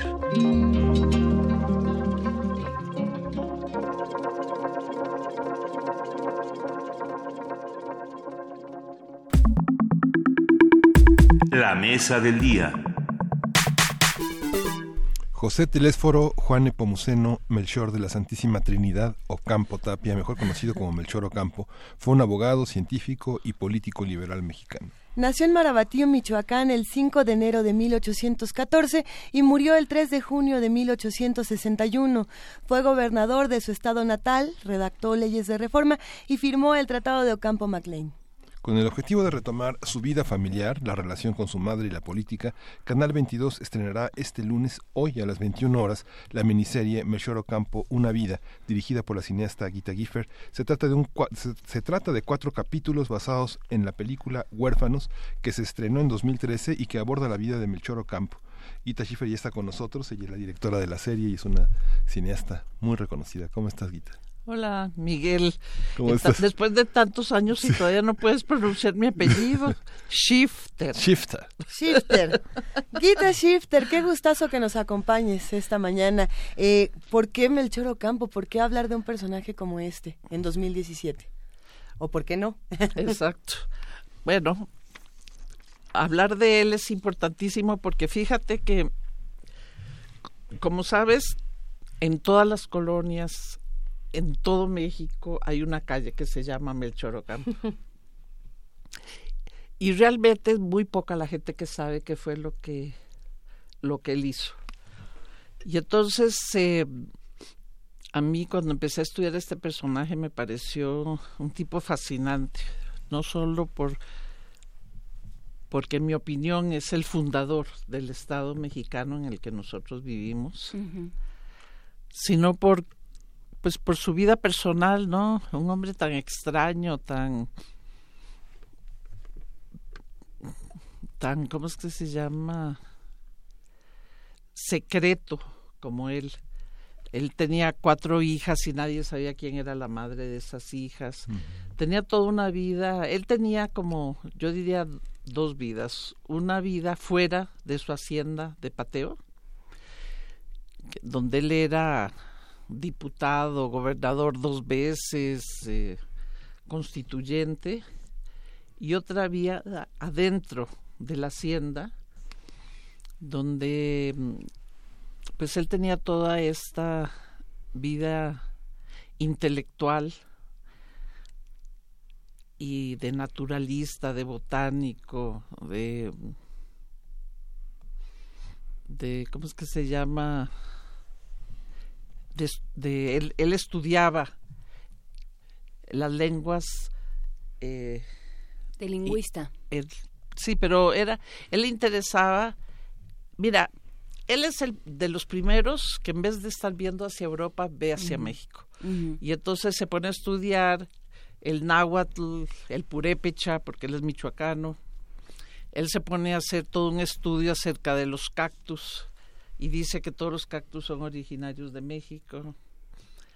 El gran río Lerma, que es una maravilla, entonces él dice, bueno, ¿y este río dónde nace? Y empieza a caminar y caminar y llega a la fuente del río Lerma. Y así era un hombre con una curiosidad inmensa, todo le interesaba. Y con una vida afectiva también muy rara. Él decía, eh, no me acuerdo ahorita la frase, pero que el amor estaba en el secreto y el silencio. Y así fue, y así fue su vida. En secreto y en silencio. ¿Y cómo tomar este proyecto? ¿Cómo vamos, es, es complicado convertir a una persona en un personaje de, de película o de serie. No es lo mismo. series, ajá, no es lo mismo una persona que un personaje. Y entonces tienes que eh, mantener, hacer ciertas cosas. Hay seres que tienen una vida interior muy interesante, pero que, pero que en realidad son muy aburridos o son muy aburridos para sentarte a verlos. ¿Cómo, ¿Cómo construir esto y cómo adaptarlo además a un lenguaje televisivo y a un lenguaje de serie que implica que tenga como estos arcos narrativos continuos, ¿no? Esta tensión que se mantiene durante mucho más que las dos horas que dura una película. Bueno, en las películas también tienes que tener un... El personaje tiene que tener un arco y tienes que tener al público preguntando, bueno, ¿y ahora qué va a pasar? ¿Y ahora qué va a pasar? Em, pero, mira, lo, la manera como nosotros resolvimos esto fue gracias a Fausto Cerón Medina, porque somos tres los que participamos en la escritura de este guion, que es eh, Hugo Iriart, Fausto Cerón Medina y yo. Y entonces un día no sabíamos cómo, porque en ese momento pasa todo en, en, en el joven México que acaba de nacer, ¿no? La independencia y las guerras y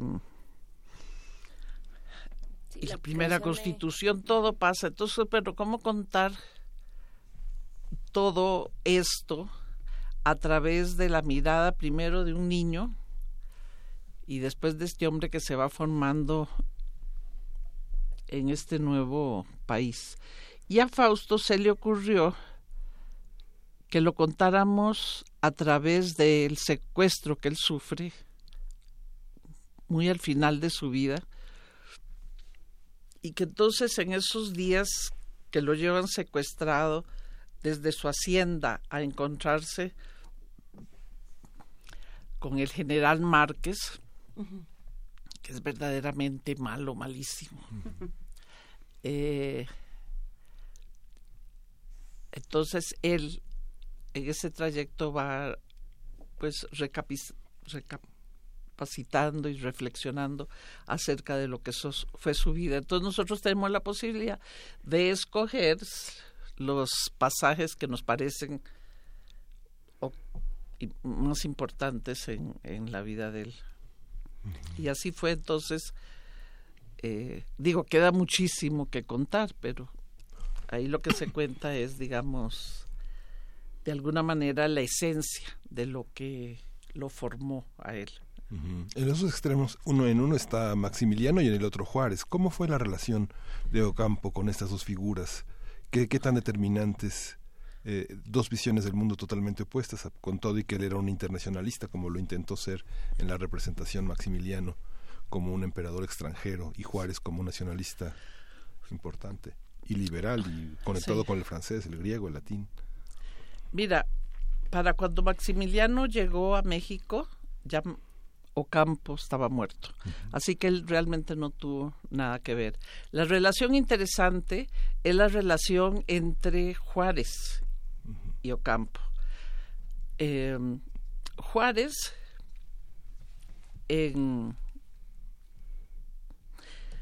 había sido el gobernador de Oaxaca, un gobernador muy exitoso, ya había terminado de ser gobernador, él era un notario muy, muy respetado eh, tanto por la iglesia como por eh, la gente. Entonces yo me lo y él ya estaba retirado de digamos de la vida política. Yo me lo imagino a él caminando por Oaxaca con Margarita del brazo, saludando a todo el mundo. Él era un personaje y un notario muy muy respetado. Ocampo, por su lado, era el gobernador de Michoacán, muy aguerrido, muy peleonero. Y los dos eh, estaban en contra de Santana, de la dictadura de Santana. Entonces Santana, en estos arranques de furia que a veces le daban, decide expulsar a los dos de México. Ocampo y, y este Juárez no, no, eran, no, no se conocían realmente pero em, estando en Cuba, eh, Ocampo estaba ahí, Ocampo que era un hombre rico, estaba ahí con su abogado, con su hija, que lo estaba acompañando, con un joven, Matías Romero, que después va a ser un personaje muy importante en las relaciones exteriores de México. Y por el otro lado, por allá, muy solito, estaba Juárez. Y entonces él le dice a Juárez, ¿y tú qué estás haciendo aquí? Pues a mí también me echó Santana y yo estoy esperando un barco porque me voy a Europa. Y entonces Ocampo le dice, bueno, ¿y para qué te vas a Europa? Vente con nosotros a Nueva Orleans. Y entonces Juárez se va con ellos a Nueva Orleans y ahí de alguna manera cambia la vida de Juárez porque Ocampo se convierte un poco en su mentor y le da los libros de Proudhon y de todos estos personajes eh, y le habla de la necesidad de crear un Estado laico, de separar la Iglesia del Estado y de quitar a, a Santana, porque aunque el país era independiente de los españoles, digamos, el poder seguía igual. El poder estaba en manos del ejército y en manos de la iglesia. La iglesia controlaba todo la vida social, la educación. Eh, la vida política, de alguna manera, ¿no? Y, sí, del país. Sí, pensando, claro, es, es una visión muy interesante, pensar en Santana como en, un, en esta Alteza Serenísima, en un, como una especie de trasunto del virrey. ¿no? Se, se acaba el virrey, pero llega Santana y es más o menos lo mismo. Sí, porque el poder sigue en manos del ejército y, y, de la iglesia. Entonces, Ocampo dice, tenemos que eh, ¿cómo es que se llama? Deshacernos de esas dos cosas. Uy, esto a Juárez le parece una cosa muy, muy, muy dura, porque Juárez era mucho más conciliador, mucho más político de lo que era Ocampo, pero Ocampo lo, ¿cómo es que dicen? Asusa. Lo, lo acicatea. sí. Y es interesante pensar en Melchor Ocampo. Es, eh, empezaste diciendo todas las los pueblos tienen una calle y una escuela con un poco de suerte y todos tienen algún recuerdo de Melchor Ocampo, pero lo único que conocemos es la epístola, que además ya se ha eh, denostado y, se ha dejado de lado de distintas maneras. Eh, pero, pero pensar en Melchor Ocampo como el gran pensador del México independiente, del México reformado, es una propuesta muy novedosa, ¿no? Es una propuesta que no se había hecho, que no está en el imaginario de, cómo se enseña y cómo se explica la historia de México independiente. Sí, bueno, porque eh, mira, lo que yo voy a decir es, es personal, digo yo, es lo que yo pienso, no, no, no sé qué tanta base tiene para eso. Bueno, pero la historia eh, ha hecho que Juárez, todo lo que hizo Campo y todo, eh, eh, más lo que él mismo hizo Juárez, esté en la figura de, de Juárez. La grandeza de Juárez viene después de la muerte de Ocampo, cuando Juárez solito casi se enfrenta al imperio de Maximiliano. Eh, y aguanta y aguanta y aguanta, un personaje increíble pero em, pero dice o leí por ahí que Porfirio Díaz que era como un hijo de Juárez al principio eh, y por ser yo creo que indígena y por ser de Oaxaca y todo eso convierte a Juárez en ese personaje que nosotros conocemos hoy en día ese hombre rígido y de casi de, de fierro caminando así por las calles. No sé si ustedes han visto la película que se llama Juárez, donde Paul Mooney hace a, a Juárez. Y entonces, pero Juárez yo creo que era muy... Juárez también era muy distinto a esa imagen histórica que se enseña y con la que él ha pasado en la historia. Juárez le encantaba la música, le encantaba bailar le gustaba, siempre estaba fumando sus puros, jugando cartas.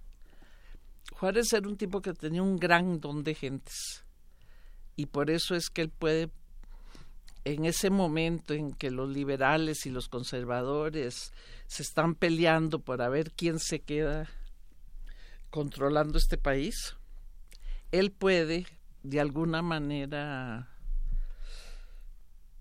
pues tomar el mando, ¿no? Y quedarse ahí durante bastante tiempo, hasta su muerte, pues.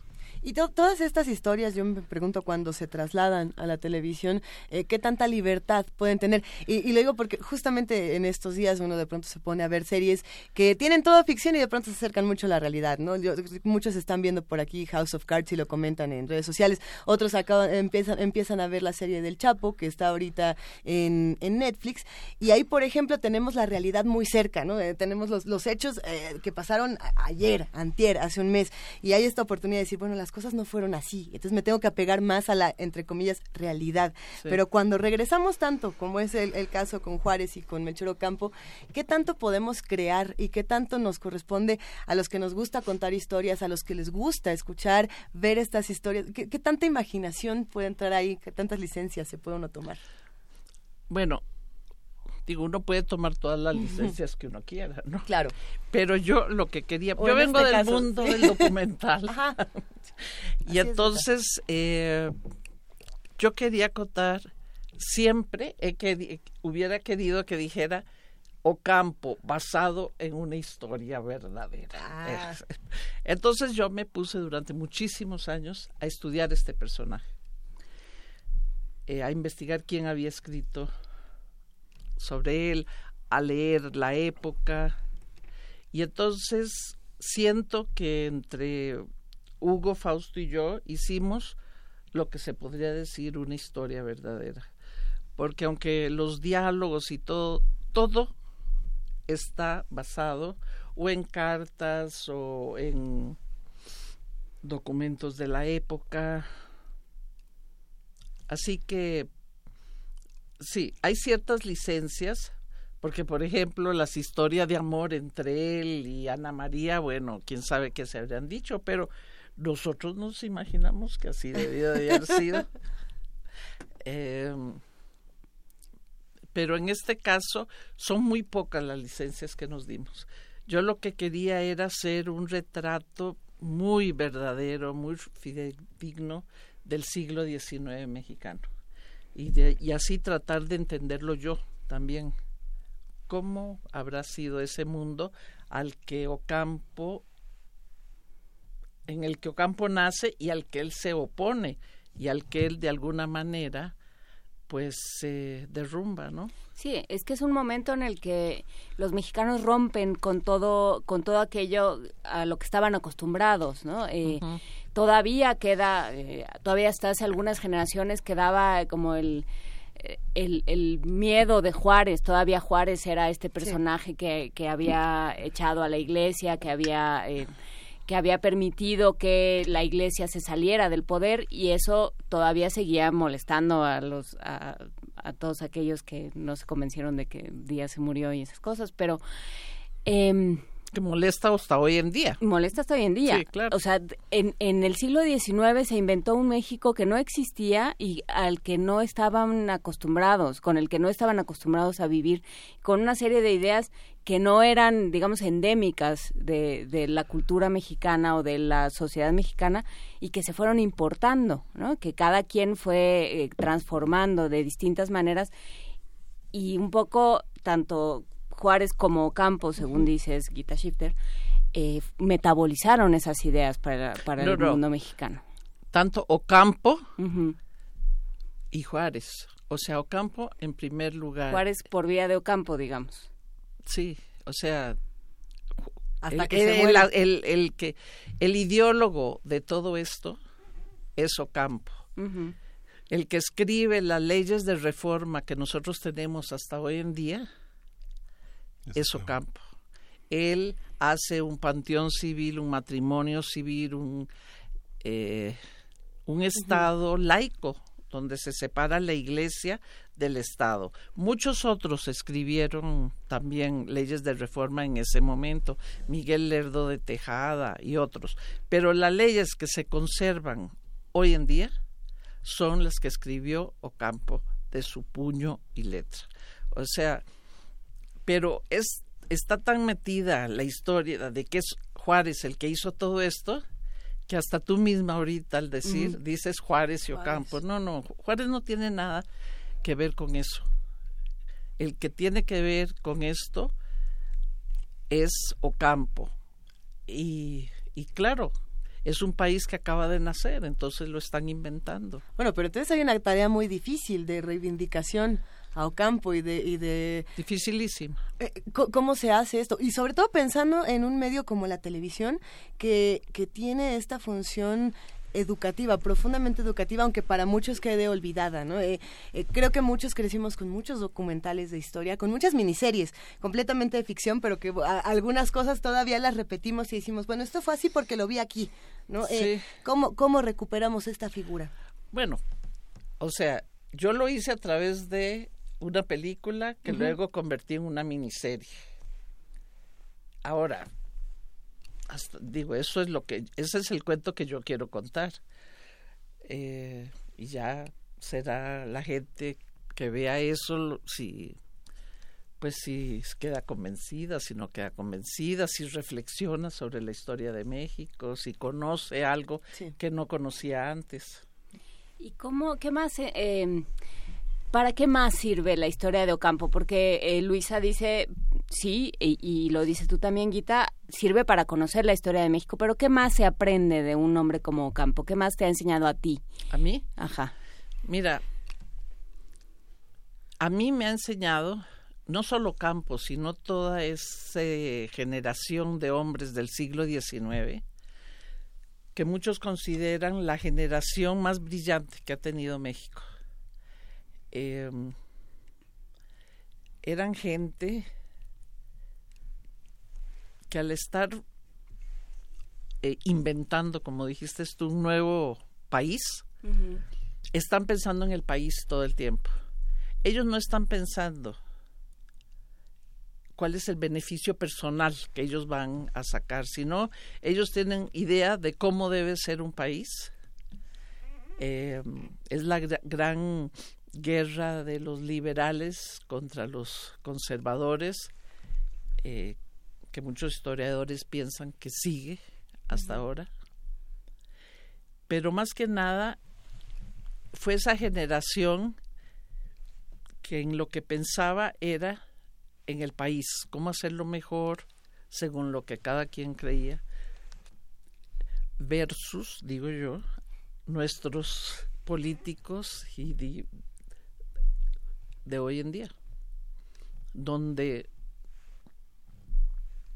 según mi visión, es cómo sacan ellos provecho para ellos mismos y cómo se mantienen en el poder.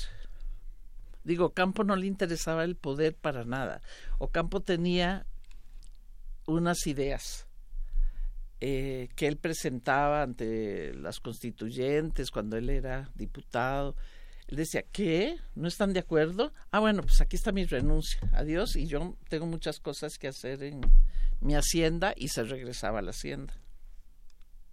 Y entonces, bueno, pues, pero como también se necesitan políticos, que él no era, ahí entra Juárez. Juárez es el político, el que pelea con todas estas fuerzas. Pero sí, eh, yo creo que esa es la gran diferencia. Es el siglo XIX contra los políticos de hoy en día. ¿Cómo ir de la película a una serie? ¿Qué, se pierde? ¿Qué se gana? ¿Cuál es la actualidad que encontraste hoy después de Huérfanos? Mira, eh, para mí como directora no se pierde nada, se gana, porque ¿cuál es el sueño de todo director? Meter ahí todas las tomas que uno tiene, ¿no? Y entonces, eh, yo tuve muchísimo material. y te voy a decir una cosa, sí me gustaría hablar del equipo con el que trabajé un momento, porque fue un equipo increíble fue un equipo entusiasta que, al igual que el siglo XIX, lo que les interesaba era que la película sí, saliera. saliera y saliera bien. Entonces, es una película eh, que en muy poco tiempo eh, tuve yo muchísimo material con él, que, que en poco tiempo de rodaje, ¿no? Salió muchísimo material. Eh, mira, el, tengo que mencionar a Peca Lozano, que es la productora, que gracias a que ella supo cómo dividir los dineros, a Sebastián Iriart, que es el fotógrafo, que realmente es una fotografía, no porque sea mi hijo, excepcional. Y así podría mencionar a Alejandra Dorantes de vestuario, a Eugenio Garrio en de las la directora de arte, eh, es un trabajo en que todo el mundo puso lo mejor que tenía. Y entonces, bueno, cuando yo terminé de editar la película con Pedro Gómez, que es mi editor, salió en dos horas cuarenta minutos y me dijeron, no, no, esto es imposible de,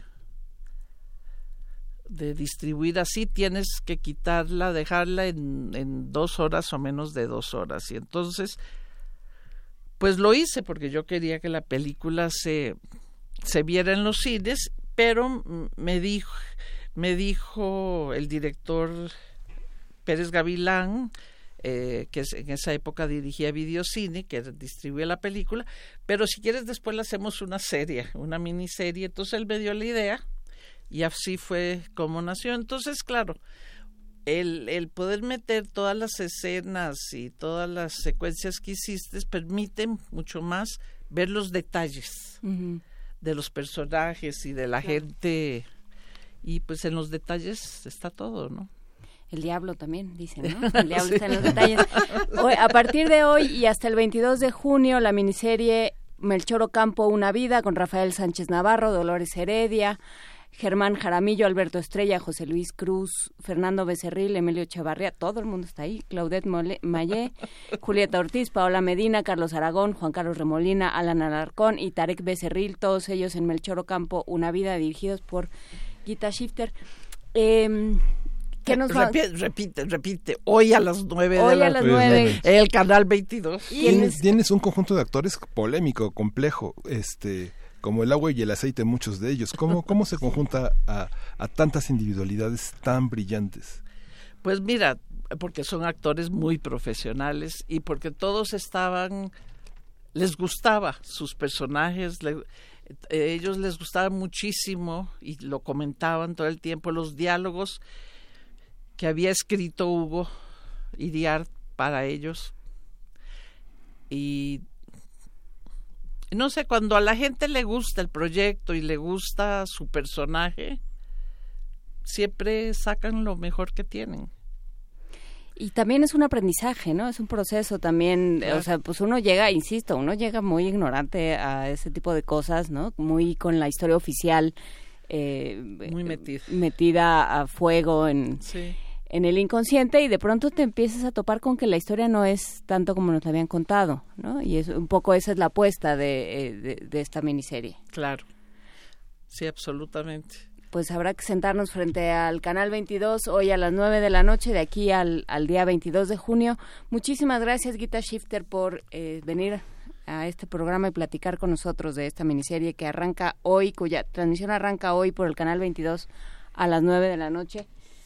Muchísimas gracias por estar con nosotros. No, gracias a ustedes por ayudarme a difundir este trabajo. Muchas gracias. Muchas gracias, ya la estaremos platicando. Por lo pronto nos vamos con la curaduría de Edith Citlali Morales, con René Fleming, eh, esta, esta cantante de ópera estadounidense, o Mio Babino Caro, de la ópera Gianni Schicchi.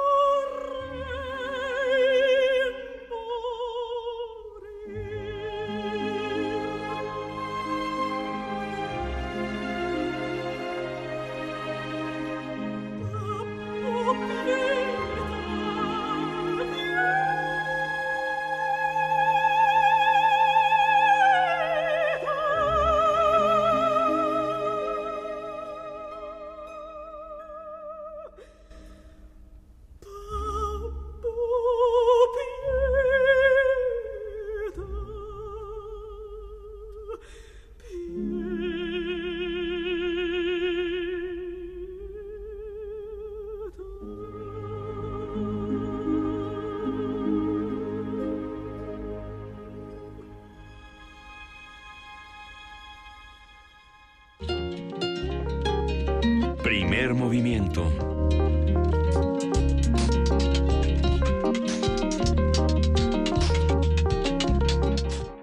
Son las 9 de la mañana con 40 minutos. Seguimos aquí en primer movimiento y estábamos echándole un buen ojo a la Gaceta que salió el día de hoy. Gaceta UNAM, la pueden encontrar aquí en Radio UNAM, la pueden encontrar eh, en, dónde más, querida en la app de Gaceta por ejemplo. En la app de Gaceta, en www.gaceta.unam.mx.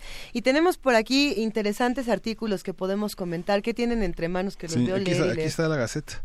Este, hoy Juana Inés de esa dijo una cosa que este, me, dejó pensando muchísimo. ¿Qué hay, dijo Juana Inés? Hay más madres que padres es algo en este país pues sí. es algo este muy revelador en el sentido en el que pareciera pues no, no, hay madres por no, no, no hay vírgenes María no hay alguien que tuvo que hacer pero la función paterna es algo que todavía está eh, por es una tarea por hacer. Y justamente la Gaceta en la efeméride publica este todavía extraño papel de los padres solteros, que es un porcentaje de jefes de familia que desempeñan un doble rol al quedarse solos y que algunas empresas, algunas eh, eh, instituciones ya empiezan a asumir en, la materia de prestaciones laborales y la, la Gaceta trae un artículo y unos números muy interesantes, muy interesantes sobre el tema. ¿no? Pues yo estaba viendo que si uno es mexicano por nacimiento, tiene, tiene más de 30 y menos de 70 años, goza de estimación general como persona honorable y prudente, a ver, ¿cómo, varios. Posee en las especialidades del Instituto de Investigaciones Sociales un grado universitario superior al de bachiller. Publicó, ha publicado trabajos que acrediten su trascendencia y no ha incurrido en ninguna de las faltas graves que establece la legislación universitaria, puede presentarse como candidato a la dirección del Instituto de Investigaciones Sociales. Ah, quiere más información, busque su gaceta. si usted quiere, si usted anda pensando, buscando trabajo y quiere ser director del Instituto de Investigaciones Sociales, aquí está, hay una serie también, hay que recordar que en la Gaceta se, se publican también eh, convocatorias de, para diferentes trabajos y para diferentes cargos y diferentes eh, asuntos que se pueden resolver dentro de la universidad, así es que eso usted lo puede revisar en su Gaceta. Yo por acá también tenía uno, para que vean, pero yo, lo, yo lo busqué en www.gaceta.unam.mx, así que no podrán escuchar. Bueno, a ver, voy a mover algunos papeles para que tenga más, este, más dramatismo. Eh, pues sí, el antiguo colegio de San Ildefonso está presentando al muralista de la lente. Se trata nada más y nada menos que de Leo Matiz. Y, y es interesante para muchos de nosotros eh, también ver esta parte experimental de la fotografía, de la ilustración, del arte. El antiguo colegio de San Ildefonso siempre trae exposiciones que dan muchísimo de qué hablar y tiene esta ventaja de que las deja un buen rato un, largo rato para que usted no se sienta mal de ya no fui esta semana, ya me la cambiaron, aquí va, a estar un largo rato. Y bueno, pues será interesante que consulten www.gaceta.unam.mx si quieren enterarse de todo lo que va a pasar en este antiguo colegio de San Ildefonso y ver un par de videos que por aquí también tienen tiene su parte multimedia, ¿no? Pero tenemos todavía más cosas por acá, tenemos más textos interesantes.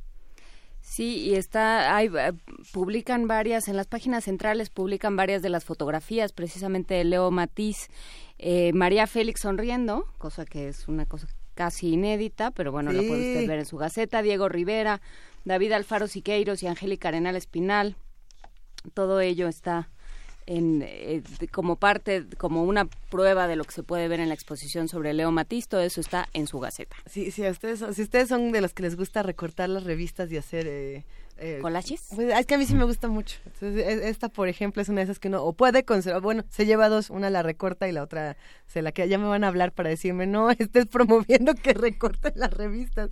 Pero es que es, está bellísima. Las imágenes están muy bellas en esta ¿Y entonces quieres a David Alfaro Siqueiros para tu cartera?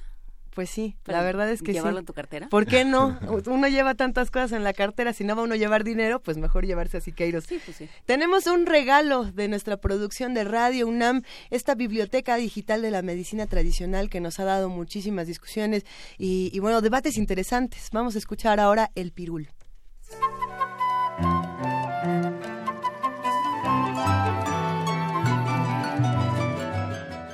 Biblioteca Digital de la Medicina Tradicional Mexicana. La medicina tradicional es reconocida hoy como un recurso fundamental para la salud de millones de seres humanos, un componente esencial del patrimonio tangible e intangible de las culturas de México y el mundo, un acervo de información, recursos y prácticas para el desarrollo y el bienestar y un factor de identidad de numerosos pueblos del planeta.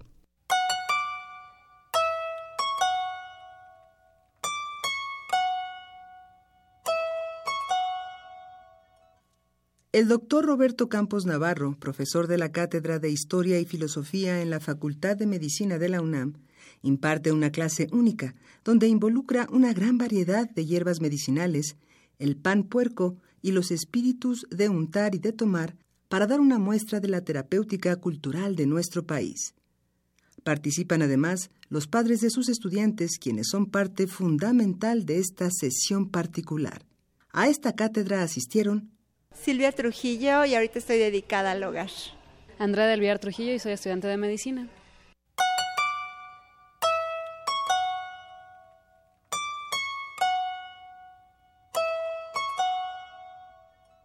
Bueno, este primero sí siento que el arbolaria sí funciona. Sí, hay bastantes cosas. Digo, el principio también de los medicamentos es que vienen de las plantas medicinales, de los extractos y todo eso. Y sí creo que sea, pues ya yo creo que considerar como una ciencia ya es algo más importante. Y pues sí, sí siento el funcionamiento, ¿no? Sí, sí hay una capacidad para, para que, por ejemplo, por, por eso mismo todavía sirven los chamanes, sirven esas personas. Y pues mucha gente sigue yendo a, a, ver a estas personas y, a rescatarlos ¿no? de muchas enfermedades. Bueno, yo creo que es una práctica que yo respeto. No, no creo poder hacerla porque también sería más investigación, más estudios, porque nosotros los, este, los doctores, bueno, nos, nos enseñan más a cómo manejar un fármaco que a manejar, no sé, otra dosis de una planta. Es muy diferente. Y ahorita si a mí me ponen a trabajar en eso, bueno, yo siento que no, no funcionaría muy bien en eso. Y, no, y tampoco no me quiero enfocar también mucho en esa parte. O sea, sí creo y todo, pero con, su debido respeto, ¿no? Sí le tengo respeto a las plantas y, y con eso. Roberto Campos Navarro es doctor en antropología médica, además de ser profesor universitario e investigador del Departamento de Historia y Filosofía de la Medicina de la UNAM.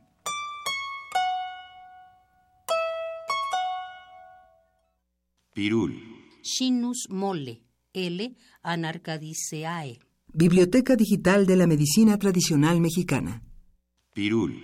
Resulta relevante el papel que juega esta planta en la terapéutica de padecimientos de índole cultural que se han denominado síndromes de filiación cultural como los malos aires, susto, mal de ojo y brujería. Destaca su empleo principalmente en el centro y sur del país, en la realización de limpias para tratar dichos padecimientos. Estas se llevan a cabo con ramos de pirul, solo o acompañado con otras plantas. Por otro lado, se le usa cuando se padece cólico, dolor de estómago, estreñimiento y en casos de bilis. En dolor de muelas o dientes, dientes picados y para endurecer las encías se aplica la savia. Como antirreumático se prescribe baños locales con el macerado acuoso o infusión del fruto, y las ramas, o bien frotando el área doliente con el alcohol en que se han macerado las ramas del pirul por tres días. En casos de artritis e inflamación de las articulaciones, se elabora un compuesto a base de alcohol, alcanfor, gasolina blanca y 10 plantas diferentes. Este mismo emplasto cubierto de látex en alguna herida ayuda a cicatrizarlas. Contra algunos malestares o enfermedades respiratorias, como la tos, tuberculosis, asma y enfriamiento, se bebe la infusión o se talla la rama por todo el cuerpo. Para enfermedades venéreas como la blenorragia o gonorrea, se hacen lavados con el cocimiento de las hojas. Para tratar los ojos irritados por conjuntivitis y evitar las cataratas, se hacen lavados con las hojas machacadas en agua.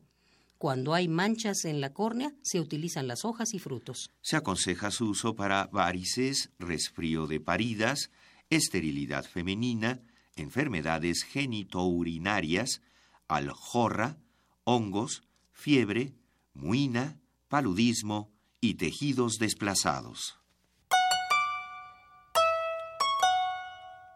La información que aquí se presenta puede encontrarla en la Biblioteca Digital de la Medicina Tradicional Mexicana, una publicación de la UNAM a través de su programa universitario México Nación Multicultural.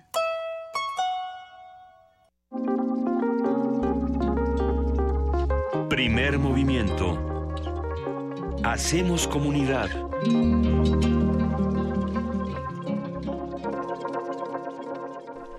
Y entonces estábamos leyendo aquí algunos tweets, algunos comentarios en Facebook que nos han mandado a lo largo de la mañana. Les mandamos un abrazo muy grande a todos y cada uno de los que hacen comunidad con nosotros y están pendientes de lo que publicamos en arroba Movimiento, donde hay que decirlo, subimos el cartel precisamente de esta serie que Gita Shifter nos hizo, nos hizo el honor de presentar aquí, la serie sobre Melchor Ocampo y cómo es este personaje traducido a la televisión. Eh, es, es muy complejo, ¿no? Bueno, lo, lo discutíamos fuera del aire lo complejo que es tomar personajes tan importantes como estos, tan contradictorios o que eh, narrativamente tienen que ser muy contradictorios y volverlos relevantes en tiempos como estos, ¿no? Donde hay tanta urgencia y tanta que violencia. Quitarles el bronce e insuflarles algo de vida también es, es complicado, ¿no? Meterse a decir eh, no es no es Juárez al único al que se le ocurrieron cosas ni el único que pensó que el Estado tenía que ser algo distinto ¿no? Y eso implicó una serie de... Eh, pues una serie también de negociaciones, un poco lo que hablábamos, es un poco lo que hablábamos también con Luis Guacuja, eh, pues eso, ser, ser el, el, que arma una nación implica negociaciones, implica em, decisiones que luego se pueden juzgar, a, a, la larga se pueden juzgar con otros criterios, con otras épocas, con con otra manera, pero, pero estar ahí y ser el que toma la decisión y el que construye las instituciones, pues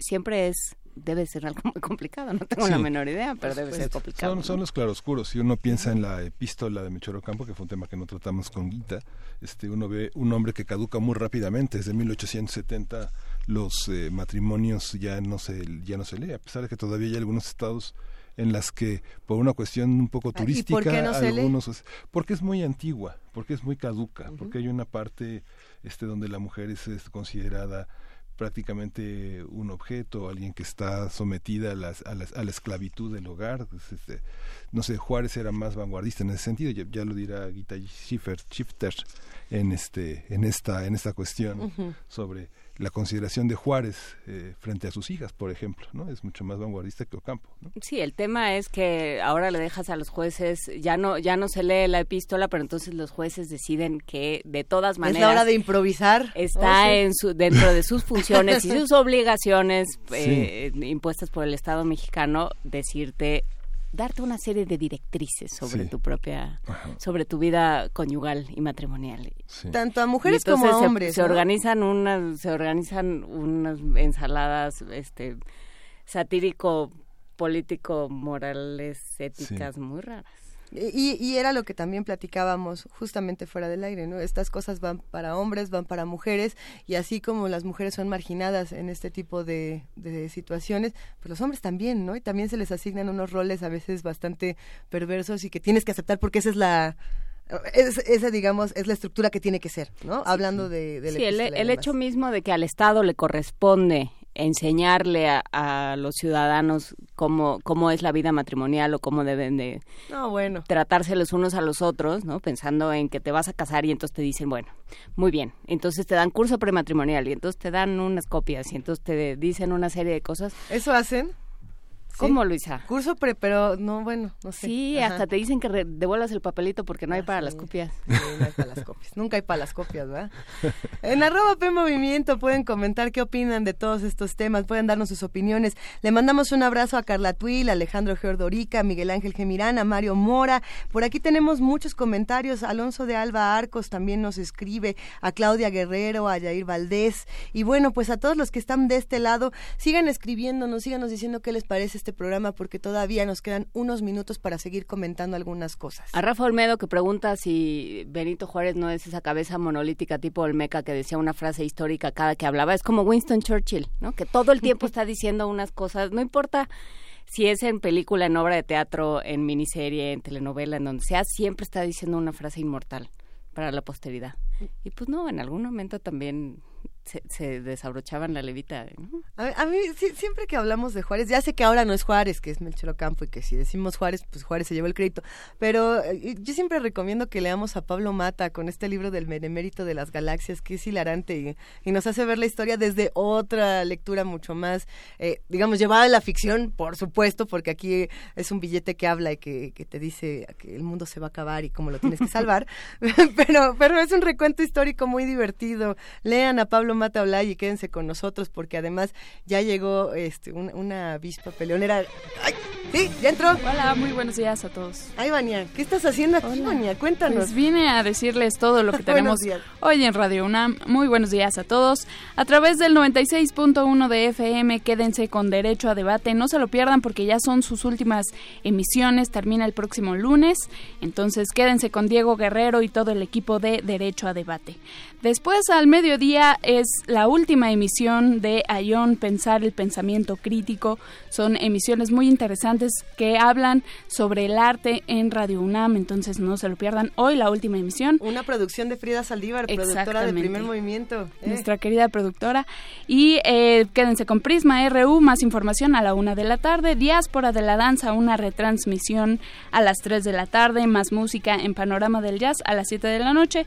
Y quédense con resistencia los muerdelenguas, cultivo de ejercicios y playlisto a las 8 de la noche. También, por supuesto, tenemos mucha programación en el 860 de AM con Brújula en mano a las 10 horas, la Feria de los Libros con nuestro querido compañero Arfaxad eh, a las 2 de la tarde y La Guitarra en el Mundo a las 9 de la noche. Visiten nuestro sitio de internet que estamos estrenando, está muy padre, quedó muy bueno, www.radiounam.unam.mx para que consulten nuestros podcasts y sigan también nuestra transmisión en vivo.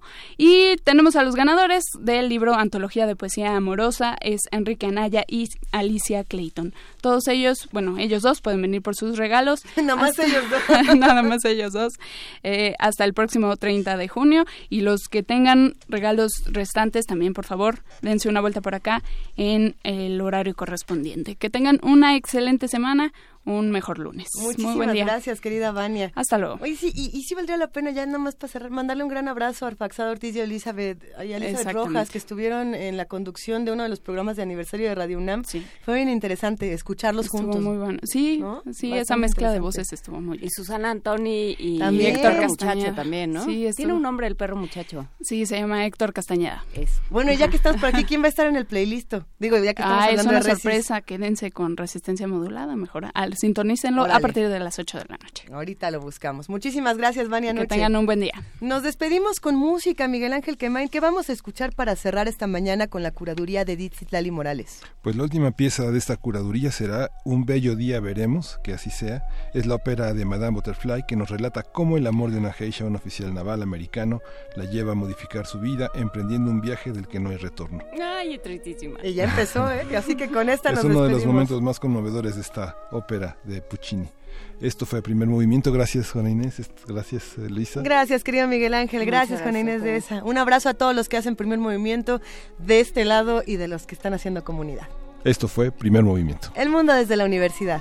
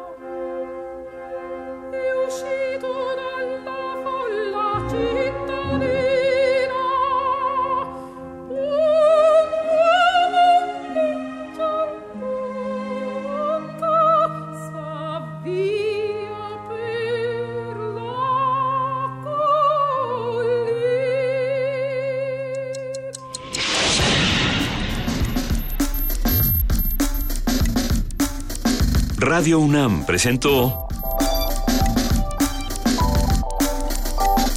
Primer movimiento.